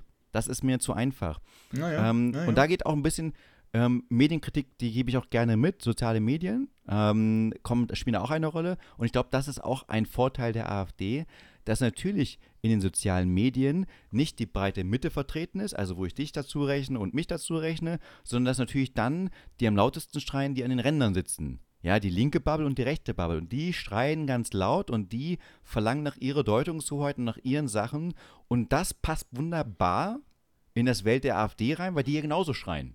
Das heißt, für die meisten Leute ist das, was die laut schreien, Ja, nicht ja. mehr das Außergewöhnliche, sondern genau Ja. das, was ihre Lebensrealität präsentiert. Nämlich, Ja. da schreit jemand laut und ist radikal. Das, Das gleich, ist das, der gleiche möchte. Mechanismus, nur mit einem, nur mit einem, nur aus der anderen Richtung. Ich schrei, Genau. ich, ich mache genau das gleiche, das gleiche Verhalten, nur kommt bei mir da- das Geschrei aus der, aus, aus der anderen Richtung. Was hast du noch für Fragen? Nee, ich wollte, äh, ich wollte noch ein bisschen diskutieren und sagen, äh, und das oh, ist das, was eine, auch, eine, eine Stunde zehn, ey. Wer jetzt noch zuhört, geil. Danke. wir müssen noch nicht pünktlich, es ist doch, guck mal, wir haben, das ist eine Sendung für den Sebastian, du Hörerkreis. sonst schreist du mich an, wenn ich nur eine Sekunde überziehe. Weil- du hast mich schon, du Ey, hast mir, du hast mir Weil schon ich dann ins böse Bett Briefe wollte, ich geschrieben. möchte aber gerade nicht ins Ja. Bett. Nein, ich möchte Ja. gerade nicht ins Bett. Ich möchte, dass Darfst du du noch ein bisschen hier mitmachst. Ich Ja. möchte deinen geistigen. Erguss noch hören. Und äh, ich habe das hier vorbereitet intensiv und ich werde die Scheiße jetzt nicht abbrechen, weil du in dein scheiß Bett möchtest. Verstehst du? Diktatur ist Diskussion und äh, äh, unter, unterbreiten, das mache ich nicht. Ich möchte hier Diskussion, Diskussion fördern. ist früh um sechs Augenringe, weil man, weil man, abends, weil man abends die Welt erklärt hat. Jetzt hör, mal, jetzt hör Ähm, mal auf. So, also, und ich will auch ganz kurz zu sagen, und ja, ich muss auch auf deine Medienkritik ein bisschen eingehen, was den Spiegel angeht. Und es äh, nicht nur bei, auf dem Spiegel, sondern ich muss immer lachen, wenn die AfD dann auf einmal wieder eine Landtagswahl gewinnt oder eine kleine Wahl gewinnt, wie auf einmal die ganzen Medien überrascht gucken und sagen, und auch die Parteien natürlich, oh mein Gott, die AfD ist wieder da? Und ich so, hä? Die war doch noch nie weg, aber gut, ihr habt sie schon wieder vergessen. Und dann natürlich auf den Osten und dann kommt der Spiegel, wie immer, jetzt auch in auf Ausgabe Nummer 27. Ein Mann kämpft um die Ostdeutschen. Dann begleiten sie mal wieder einen Politiker, diesmal einen grünen Politiker aus Ostdeutschland und äh, zeigen so die Erlebnisse und wollen wieder den, den Ostdeutschen darstellen. Ich so, haltet doch bitte mal eure Fresse. Kommt doch nicht wie so ein Zoologe an, kommt äh, rein und erklärt dann irgendwie, wie äh, das Nilpferd hier sich erzieht, sondern es sind ganz normale Menschen. Und bitte versucht das nicht in diesen Labora, Laboranzug zu machen, sondern erkennt einfach, dass ihr ähm, auch damit beitragt, dass ihr mit Schuld seid, mit eurer Berichterstattung, dass ihr auch, dadurch, dass ihr den Osten so als Sonderspezies betrachtet, auch euch davon distanziert und dass dann äh, der Spiegel nicht mehr gern wahrgenommen wird und nicht gern gelesen wird. Und dann ähm, man natürlich auch dann die Botschaft nicht mehr erreicht, wo auch wundervolle Artikel drinstehen, ja, nicht nur asoziale Scheiße, aber das war wie immer der typische Spiegelreflex, wir müssen mal wieder in den Osten gehen und mit einer Person den Osten betrachten, was natürlich völlig absurd ist. Ja, Frage aber, Thomas, ich will jetzt gar Ja. nicht äh, weiter reingehen. Und zwar, braucht der Osten eine eigene CSU? Ähm, tatsächlich, tatsächlich hätte ich das, halte ich das für eine mögliche Lösung. Weil du meiner Meinung nach schon ein Klientel hast, die, die sich so, so konservativ hält. Das müsste man jetzt mal mit einem Soziologen besprechen, ob das historisch bedingt ist oder, oder nach der Wende gewachsen oder wie sich das erklärt. Ne? Aber ich glaube, oder ich bleibe dabei, die Merkel-Jahre waren nicht gut, weil die die CDU in einer Weise geöffnet hat, die für die für das ähm, die für diese konservative Klientel zu weit ging. Ich bin derselben Meinung. Ich würde behaupten, ähm, dass die AfD noch unter 10% ist in Bayern, liegt ganz klar in der CSU. Ja. Da die noch ein bisschen extremer sind gegen Gegner Ja. zur CDU und sich da ganz klar abgrenzen. Und ich glaube, das ist so eine Diese kleine Aufgabe Firewall. Fehlt Die der, fällt der CDU zu eigentlich und die, ob sie die hinkriegt, das äh, bleibt offen. Ne? Genau, wenn die CDU da wäre, Mhm. also die aktuelle CDU oder auch die Angela Merkel CDU in Bayern vertreten wäre, Mhm. ich glaube, auch da würden wir überraschenderweise ein deutlich höheres Ergebnis, also mindestens im zweistelligen Bereich der AfD haben. Und damit nochmal auf den Punkt zu unterstreiten, dass ich glaube, dass die, das Ostdeutschland eher ein Vorbote ist, als nur ein Ausnahmefall, Mhm. was uns, äh, was auf, auf, auf uns zukommt in dem Punkt. Letzte Frage, weil du, ich merke, du schläfst gerade ein. Nee, nee, ich habe dir, ich hab dir zugepasst. Tatsächlich, lieber Sebastian, ne, war es Ja. bei mir so, dass ich mich eigentlich inhaltlich darauf vorbereitet habe, mit dir mal durchzusprechen, ähm, was ist der Stand, ne? Wo, wo, woraus speist sich das, welche und welche Konsequenzen ziehen wir? Ne? Wir können natürlich Ja, jetzt noch weitergehen, was das für dich persönlich bedeutet und so weiter, aber stell mir mal deine Fragen und dann. Äh, Und ich dann wollte das, ich habe ja, gesagt, dass du mein Gast bist, du sollst eigentlich, ich soll die Fragen stellen. Ich schön, dass dir was, hast da was vorbereitet. Ich weiß, du musst, dir, du musst dich vorbereiten, ist mir schon klar, lieber Thomas. Aber grundsätzlich ähm, ist mir das eigentlich egal. Ähm, sollte man die AfD verbieten, ist meine letzte Frage. Und ein wichtiger Punkt. Nicht per se, weil es die AfD ist. Ich habe dazu, äh, ich hab dazu mal eine interessante, das ist schon viele Jahre her, da gab es die AfD gar nicht. Ähm, ich habe immer die Meinung vertreten, eine Demokratie muss solche, solche Extremmeinungen aushalten. Ne? Jetzt gibt es aber einen wichtigen Punkt, den dann mal irgendjemand genannt hatte mit viel Verstand im Kopf, äh, der gesagt hat, die, nicht die? Demokratie ist aber die einzige Form, die sich selber abschaffen kann. Und man muss erkennen, ob Strömungen von, von Parteien ne, dazu neigen oder die Gefahr tragen, diese Demokratie abzuschaffen. Und tatsächlich, das ist etwas, wo ich mir, unabhängig ob das AfD oder sonst wie heißt, ne, schon immer Gedanken mache.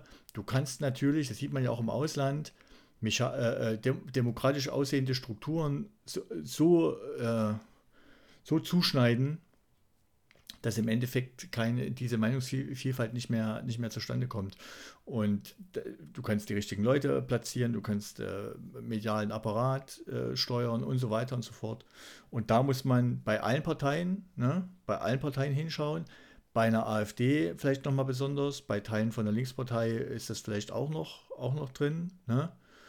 Äh, Im Endeffekt würde ich jetzt nicht die AfD, so wie sie im Moment steht, verbieten wollen, aber man muss schon genau hingucken, weil, weil ich Leuten, die dort, die dort agieren, in Thüringen, aber auch in anderen Bundesländern schon abspreche, dass sie die Demokratie in der Form aufrechterhalten würden, wenn sie regieren würden. Ich glaube, das ist unbestritten, dass es so wäre. Ähm, ich bin aber auch trotz dieser Sachlage gegen ein Verbot, ähm, weil es nur mehr Nährboden gibt für ähm, für andere Alternativen zur AfD, ja, die SAF mhm. zum Beispiel, mhm. ähm, dass man halt mhm. merkt, also wenn die AfD verboten wird, wird halt mhm. eine neue Partei gegründet werden, die noch mehr Zulauf bekommt, einfach weil man sagt, okay, jetzt erst recht. Weißt du, diese jetzt erst recht Mentalität. Ich finde eher, dass man, ähm, dass die Politik, ich weiß, das klingt ein bisschen von oben herab, versucht, äh, den Schulterschluss zu wagen und sich mal mit der AfD anlegt und zwar inhaltlich diskutiert, also wirklich mal entlarvt, wie du gerade gesagt hast, die 3% und das mit den 1 Million, die ja deutlich weniger als dann, äh, nicht deutlich weniger, aber schon weniger als 3% sind, dass das dann wieder nicht geht, dass man mal genau solche Themen wirklich macht, dass die Medien auch sich nicht immer nur darauf einschlagen, weil ich glaube, auch ein Teil des Erfolges der AfD sind halt die Medien, die äh, gerne äh, sich eben mit diesen Aussagen schmücken und ihr Programm füllen dass halt da härter diskutiert, härter äh, gemacht wird und dass man nicht mit Verboten kommt, ist, glaube ich, eh schwierig. Also man muss es ja ähm, auch europäisch dann äh, verbieten lassen. Und ähm, das wird eh nicht funktionieren. Ich glaube, das ist wirklich wichtig, solche Parteien auszuhalten und auch dann ähm, sich selber zu fragen, als eigene Partei, aber auch als demokratische Partei, in welchem Status ist denn unsere Demokratie? Was sagt denn das aus über unsere Wähler, was die über unsere Demokratie denken? Und machen wir das Richtige und sind es auch die richtigen Schritte, die wir in Zukunft tun, um sie mhm. zu schützen. Weil das ist ein ganz klares Zeichen, du hast recht, Demokratie ist nicht die beste Lösung, die wir haben, äh, oder besser gesagt, es, es äh, hat seine Schwierigkeiten, ist aber die beste Lösung, die es gibt im Moment. Ja, und es gibt viel schlechtere Regierungen und Regierungsformen, das haben wir aus der Historie genug gesehen, und dass oft äh, Demokratien oder Parlamente gefallen sind und dann in so extreme Bereiche gekommen sind. Und das ist, äh, glaube ich, da will niemand mehr hin. Aber ich glaube, da gibt es auch Signale, die man halt beachten sollte. Wenn man auch jetzt gerade Richtung Israel guckt, da ist ja auch eine Strömung, dass wir, dass es dann doch eher in Richtung Diktatur gehen könnte. Und das trifft halt nicht nur Ostdeutschland oder Deutschland, sondern ist eine allgemeine Strömung, die man mit Vorsicht genießen muss. Mhm. Naja, was ich mir halt wünschen würde, wäre man, dass man auch äh, härter zu Sachfragen generell agiert. Und ich, ich will jetzt auch nicht, man hat trotz alledem, äh, lässt sich immer leicht über Journalisten dann oder über, über die Medien herziehen. Man hat als Bürger trotz alledem auch die Pflicht, sich mal kritisch zu hinterfragen. Ne? Definitiv. Das muss man ja nicht öffentlich tun, sondern man kann das selber für sich mal entscheiden. Und da gibt es ja auch immer wieder Leute, wo man das mitkriegt, ne? die dann prominent äh, plötzlich äh, nochmal mehr Culpa äh, äh, bekannt geben. Und ich finde das auch gut, ne? Und das muss man denen auch zugestehen, dass man da, dass man da vielleicht sich auch mal falsch einschätzt selber. Aber diesen Prozess der Selbstreflexion, was will ich denn, was, was erwarte ich denn? Erwarte ich was Realistisches? Ist die Welt wirklich so beschissen oder so geil, wie sie mir im Fernsehen dargestellt wird? Ne? Oder im, im, äh, im Browser meines, meines Mobilfunkgerätes? Das, das würde ich mir erwarten. Und dann aber auch gleichzeitig, ähm, ja, jetzt mal eine ganz konkrete Sache. Ne? Ich verstehe zum Beispiel nicht, dass man, dass man die in lesbischer Beziehung lebende äh, Alice Weidel ne? einfach so ja. davonkommen lässt, dass sie sagt, das ist meine Privatsache. Ne? Während ihre Partei einfach äh, gegen Homo-Ehen ist, ganz klar äh, die, die, das traditionelle Mann-Frau-Kinderfamilienbild fördert. Ne? Diesen Spagat oder, oder Ausländer, die in der AfD sind, denen ganz klar zu sagen, ja, wenn die AfD an der Macht wäre, dann wären sie nicht mal hier in Deutschland, dann könnten sie bitte, könnten sie gerne hier den, den Ortsverband Afghanistan führen, hier Kabul, aber sie können doch nicht in der AfD sein, wenn sie gleich, äh, um zu sagen, ich bin hier gegen die Islamisierung, weil ich äh, Unterdrückung durch den Islam erlebt habe, die AfD ist nicht gegen die Islamisierung, äh, ist nicht gegen die Islamisierung, die ist dagegen, dass sie überhaupt hier sind. Solche Themen, ne, Energieversorgung, Klar könnten wir jetzt sagen, wir bauen die Energieversorgung nicht und wir lassen alles so, wie es ist, dann wäre Nord Stream 2 trotzdem gesprengt worden, weil wir haben es nicht gesprengt, es war irgendjemand anders, wir wissen noch nicht, wer hätten wir trotzdem kein Gas. Also irgendwas hätten wir trotzdem machen müssen. Dann müsste man jetzt mal fragen, liebe AfD-Politiker, ne, wie sähe denn die Welt aus, in der die Energieversorgung nicht auf regenerativ, sondern von Exporten abhängig wäre.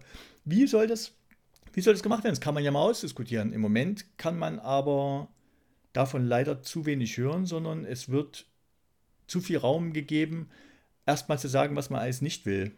Das ist auch legitim, aber ist meiner Meinung nach eine verschenkte, eine, vers eine verschenkte Fläche für Diskurs, nämlich man muss dann auch mal konkret werden und sagen, wie, wie eine Welt ohne Zuwanderung in Deutschland aussehen soll. In Osten. Ich glaube, was die, ich finde einen sehr guten Punkt, den du genannt hast, dass man die Diskussion führen sollte, aber ich finde nicht, wie du es gerade gesagt hast, mit, äh, wie sieht denn die Welt aus? Wie machen sie es denn dann? Weil da finden sie immer ganz schlaue Unwahrheiten und liefern die auch. Das heißt, da muss man schon. Ja, ähm, muss man schon sehr, gegensteuern. Das sehr in der halt Materie drin sein, ja, aber da sind mhm. die meisten Journalisten ja. Es, Tja, die waren ja oft in, in, in äh, Wahlsendungen. Gerade was? Dann kann ich kein Journalist sein. Wenn ich mit, wenn ich mit dem LKW nicht um, aber, nicht um scharfe Kurven fahren kann, kann ich halt auch kein LKW-Fahrer sein. Alice Weide kriegt durch, immer wieder hin. Du hast ja gerade genannt, Alice Weide kriegt es immer wieder hin, alle diesen Spagat zu schaffen. Die schafft das immer wieder mit diesen Halbaussagen und so weiter, dorthin zu kommen und äh, mit ein paar. Ich stell dir mal vor, die kommt bei dir zum Geburtstag. Ich. Noch was. Ähm, mit so schlechter Laune, ey, die hat so ein schlechte Laune-Gesicht, das gibt's überhaupt nicht, oder? Ja, aber ich, nochmal auf den Punkt zurückzukommen, ich will jetzt nicht über schlechte Laune-Gesicht reden, ich will einfach nur sagen, dass die. aber ich? Ja, ich weiß, aber das ist genau der Punkt, den ich meine. Die Diskussion mal auf Augenhöhe zu führen und zu sagen, okay, wir hören uns jetzt an. Wir schreien jetzt nicht gleich rum und sagen, ihr habt da völlig den Arsch offen, alles weiter, du bist die bescheuerte Kuh. Das will sie nämlich. Das will sie. Damit gewinnt sie. Mhm. Und die Leute fallen immer, die Journalisten fallen immer wieder darauf rein, die, in jeder Diskussion war es jetzt so, dass die Alice Weidel das her hervorragend spöttisch mit ihrem schlechte Laune-Gesicht perfekt gemacht hat, mhm. dass sie ein Buhmann mhm. wird und dass Leute sie anschreien und sie inhaltlich immer ganz ruhig war und dann halt die nächste Halbwahrheit gesagt hat. Weil, wie gesagt, die sagen Halbwahrheiten, keine mhm. nur ja, ja, ja. Äh, Lügen in den Punkt rein. Und da erwarte ich auch, dass da mal eine Partei reingeht, diskutiert und sagt, okay, lass uns mal über die 3% reden. Mhm. Die 3% mhm. sind wahr und wir können wirklich diskutieren und das kriegt, mhm. kriegt auch jeder kleine äh, Mensch mit auf diesem Planeten, dass auch wenn wir die 3% einsparen, immer noch 97% da sind. Ja, mhm. das ist, und die Diskussion müssen wir führen, warum trotzdem die 3% sinnvoll sind und nicht, dass wir sagen, okay, das ist jetzt nicht mehr. Und das müssen wir erklären für einen großen Preis und das äh, großen Kreis. Und das machen viele nicht. Diese Augenhöhe, sei es Journalisten, sei es noch Dings, weil sie immer gerne die Partei verdammen. Und was macht der Spiegel zum Beispiel sehr gerne? Der begleitet die AfD und begleitet natürlich die Pappnasenpolitiker. Der geht nicht auf die ähm, mhm Schlauen, nicht ah, ja. auf den ah, Höcke, der, ja. Verstehe, äh, der wird eh das nicht machen, aber der die gehen halt nicht auf die normalen Politiker, die da ein bisschen schlau sind, weil so dumm sind die nicht, wenn die so eine Zahlen bekommen. Da sind die nicht dumm oder blöd und bescheuert. Die machen da schon einige Hausaufgaben richtig, wenn sie ihre Spenden richtig einsammeln mhm. und so weiter. Das reicht aber und nicht da, für den Aufreger. Mhm. Äh, genau, aber da könnten sie auch mal gehen und könnten sagen, okay, wir machen jetzt ein normaler Typ da Werbung und mal auch das hinzingen und sagen, wie verführen mhm. die eigentlich und wie gehen die eigentlich? Aber nein, es wird immer nur draufgekloppt, weil bloß nicht damit anfassen, sei es die Partei, sei es die Politiker und so weiter. Und ein wichtiger Punkt, bevor ich jetzt meinen Monolog beende, noch einmal der Punkt, dass du sagtest, finde ich fantastisch, ähm, dass man sich eingesteht, entweder als Bundesbürger, dass man sich geirrt hat, perfekt, aber es geht auch bitte für die Politiker.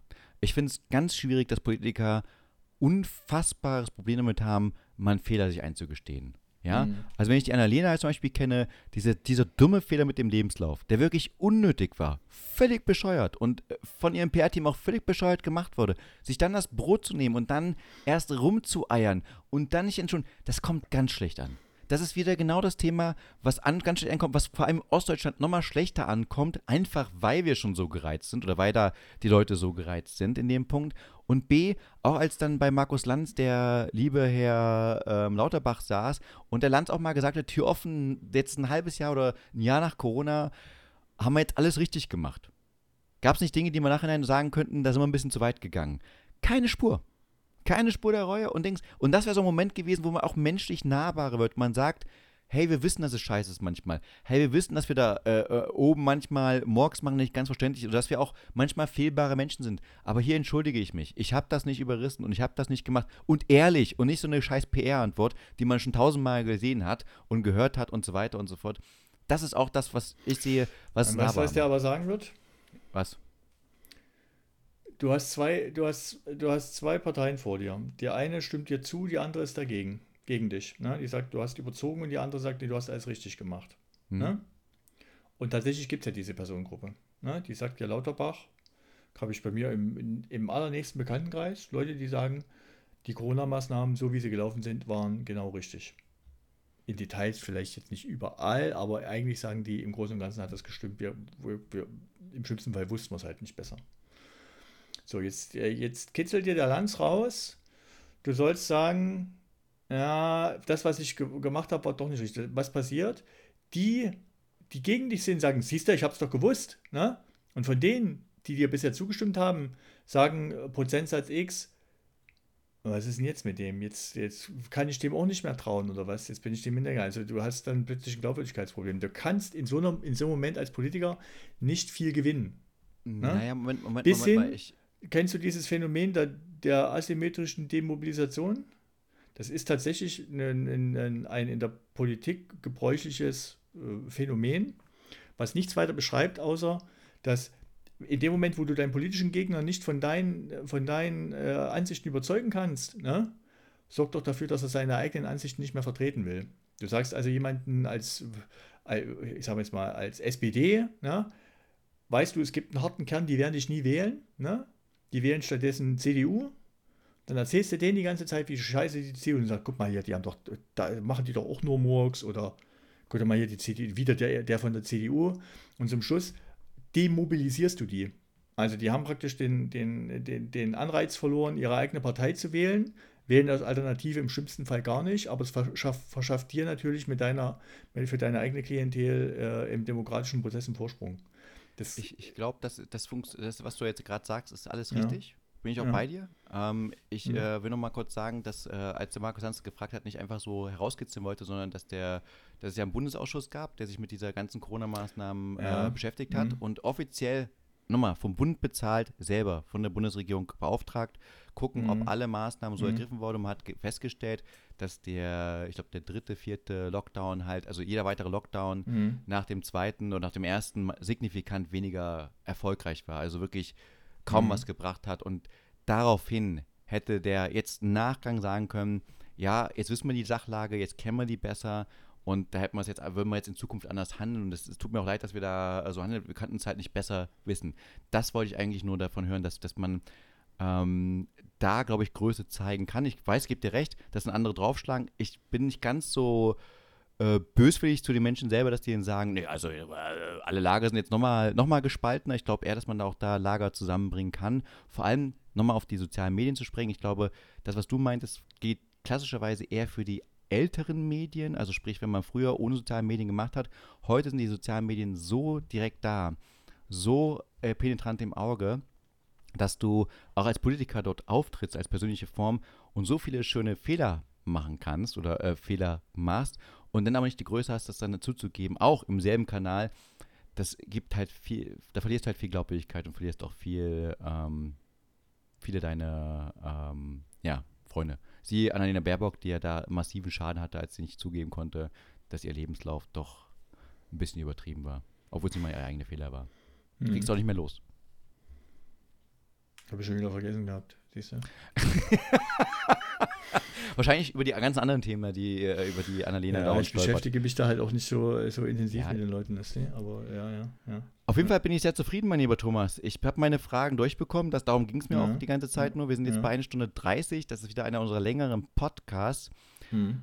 Ich glaube, äh, was meinst du von den zwölf Zuhörern? Wie viel haben wir jetzt, wer noch dran? Ach, das sollt ihr uns mal schreiben, ne? Soll, sagt uns das doch mal. Wir wir können, äh, wir hören uns ja die Folgen selber immer noch mal an, eher unter, unter handwerklichen Gesichtspunkten, ne, um nochmal zu gucken, äh, ob man ich vielleicht. Ich mag deine Stimme gern hören. Ob man zu sehr, ja, das, das außerdem, ich höre dich auch sehr gerne nochmal, aber ob man zu Ja. sehr nuschelt, ob es zu schnell war, ob es zu impulsiv war oder nicht. Immer zu schnell. Äh, ich bin, ich freue mich auf das, freue mich darauf, mir das nochmal in Ruhe anzuhören. Aber freue mich natürlich noch viel mehr, wenn uns Leute mal Feedback geben, ähm, ob man, ob sie damit was anfangen konnten, natürlich, ne, inhaltlich, oder ob sie das jetzt, was, sie- was sie anders gemacht hätten, oder wa- was sich vielleicht noch für ein Thema wünschen. Der Ähm, Thomas meint in gut, ganz langen. Worten, mit dir äh, zu reden. ist ein, ein ähm, wir machen eine Umf- Umfrage im neuen Podcast. Die ist diesmal nicht lustig, sondern einfach nur, was ist das Thema? Also geht die, die ist so diesmal weiter. auch nicht lustig. Die anderen Fragen waren ja wohl auch Die- sehr ernst sehr gemeint. ernst, ich hoffe das doch nicht, dass dir jemand als Klamauk abtut, oder? Ich dachte, musst Nee, auf, auf keinen Fall. Also ich bin da auch immer sehr seriös dahinter. Ähm, wichtig ist aber, dass wir diesmal wirklich gucken, wir wollten es mal ausprobieren, wir wollten es ausformulieren Mhm. und Mhm. es war unser Mhm. erster Versuch, ähm, da reinzugehen mit einer Struktur, was ähm, teilweise geklappt hat, teilweise auch nicht geklappt hat. Aber grundsätzlich, dass wir gerne darüber reden und solche Themen auch gerne, das ist, Thomas und ich haben da oft drüber gesprochen, wir haben diese Folge oft geplant, ähm, aber wir wissen, wie schwer es auch ist und deswegen als Klientel, falls ihr sagt, naja, ihr könnt andere Hörer bitte gewinnen, aber uns nicht mehr, dann lassen wir es Ja. auch bleiben, ja, weil da sind wir eher Wa- Rampensäue, dass wir euch behalten wollen als äh, und ans Anbiedern, als dass wir unseren eigenen Weg gehen. Und was, äh, äh, da kann man vielleicht noch mal eine Sache dranhängen, ne? auch aus persönlicher Sicht. Ne? Ja. Ähm, Du bist AfD-Wähler? Also, nee, das nicht. Äh, das kann ich auch wirklich ausschließen. Aber ähm, ich habe AfD-Wähler in meinem Umfeld. Ne? Manche geben es zu, bei manchen vermute ich es. Ne? ja, ist gut. Und bei denen, die es zugeben, ist es mir immer ein Anliegen, dass man im Gespräch bleibt. Und ich habe noch keinen, das muss ich auch sagen, ich habe noch keinen erlebt, mit dem man nicht in Ruhe reden kann. Manchmal muss man sich dann einfach auch sel selber nochmal ein Umfeld schaffen, wo man das, äh, wo, wo man so ein Gespräch vielleicht auch wieder natürlich unterbricht, durch eine andere Aktivität oder irgendwas, dass man sich nicht in Rage redet, wenn man unterschiedliche Ansichten hat. Aber ich glaube, wir bei allen, bei, bei allen Interpretationen sowas, wir kommen nicht drum rum, weiter miteinander zu reden, einander zuzuhören, auch mal zu akzeptieren, dass jemand eine Meinung hat, die nicht die eigene ist und die, die man vielleicht auch nicht als förderlich für die eigenen Lebensumstände empfindet. Denn äh, Fakt ist eins, wenn wir hier bei 34% AfD stehen in Thüringen, ne, wir werden nicht drum rumkommen oder ich werde nicht drum rum- rumkommen hier mit, jedem dritten, ich kann nicht ein Drittel der Leute hier in meinem Umfeld einfach völlig ausschließen aus meinem Leben. Ich hoffe nicht, dass es noch mehr werden, weil ich auch nicht will, dass, dass die Leute mit ihren Meinungen durchkommen. Ich halte das für keine gute Republik, die da entstehen würde, ne? wenn die an der Macht wären. Aber den Diskurs müssen wir weiterführen und vielleicht auch manchmal weniger hart, sondern vielleicht auch erstmal Gemeinsamkeiten suchen, bevor man sich auf die Unterschiede stürzt. Bin ich bei dir. Ähm, ich Soweit. Bundespräsident Ammonite. Ja, das ist. Äh, Soweit das Wort zum Schlechte Sonntag. das war das Wort zum Sonntag. Danke dir dafür. Ich komme. Äh, komm, es ist ja. Das ist ja alles. Ich Ganz- selber wie Pastor Fliege. Ne? Ja, fassen sich genau. doch mal alle, fassen sich doch mal, An, alle Händen nicht- machen sie mal fassen sich doch mal alle an den Händen und, und bilden, machen sie mal eine Lichterkette. Mensch. Und dann geht, Ich das, glaube- geht es doch. Ich habe schon erlebt, dass es nicht so einfach geht. Ich glaube, das liegt auch daran, ähm, aus welcher Richtung der AfD wieder kommt. Also sprich, ob es dann eher ähm, aus Grund der, ich will den anderen mal was zeigen oder aus Grund, ich finde eigentlich das, äh, was der Herr Höcke zum Beispiel sagt, sehr angenehm. Das ist nochmal eine ganz andere Nummer und da wird es dann, da wird's dann sehr, sehr schwierig, ähm, das Mhm. auf Dauer Das ist nicht einfach. auszuhalten. Genau. Also es ist, Ist dann, nicht äh, einfach, ja. das ist, wie gesagt, nicht einfach. Und deswegen ist das ist ja Demokratie. Das würde ich sagen, Demokratie ist einfach nicht einfach. Punkt. Ja. Ist hart, ist schwer, ist manchmal scheiße, aber das Beste, was wir haben. Richtig, finde ich gut. Gut, da haben wir die Pastoren-Chorale jetzt auch gebracht. Mhm. Thomas, war mir ein Vergnügen. Trotz anderthalb Stunden Ja, mega. habe ich trotzdem Spaß gehabt. Ja, rausgehauen heute. Ich habe es natürlich gelogen, ich finde es scheiße. Also bis dann, ciao, ciao. Ciao. Backvergnügen wie noch nie. Juhu.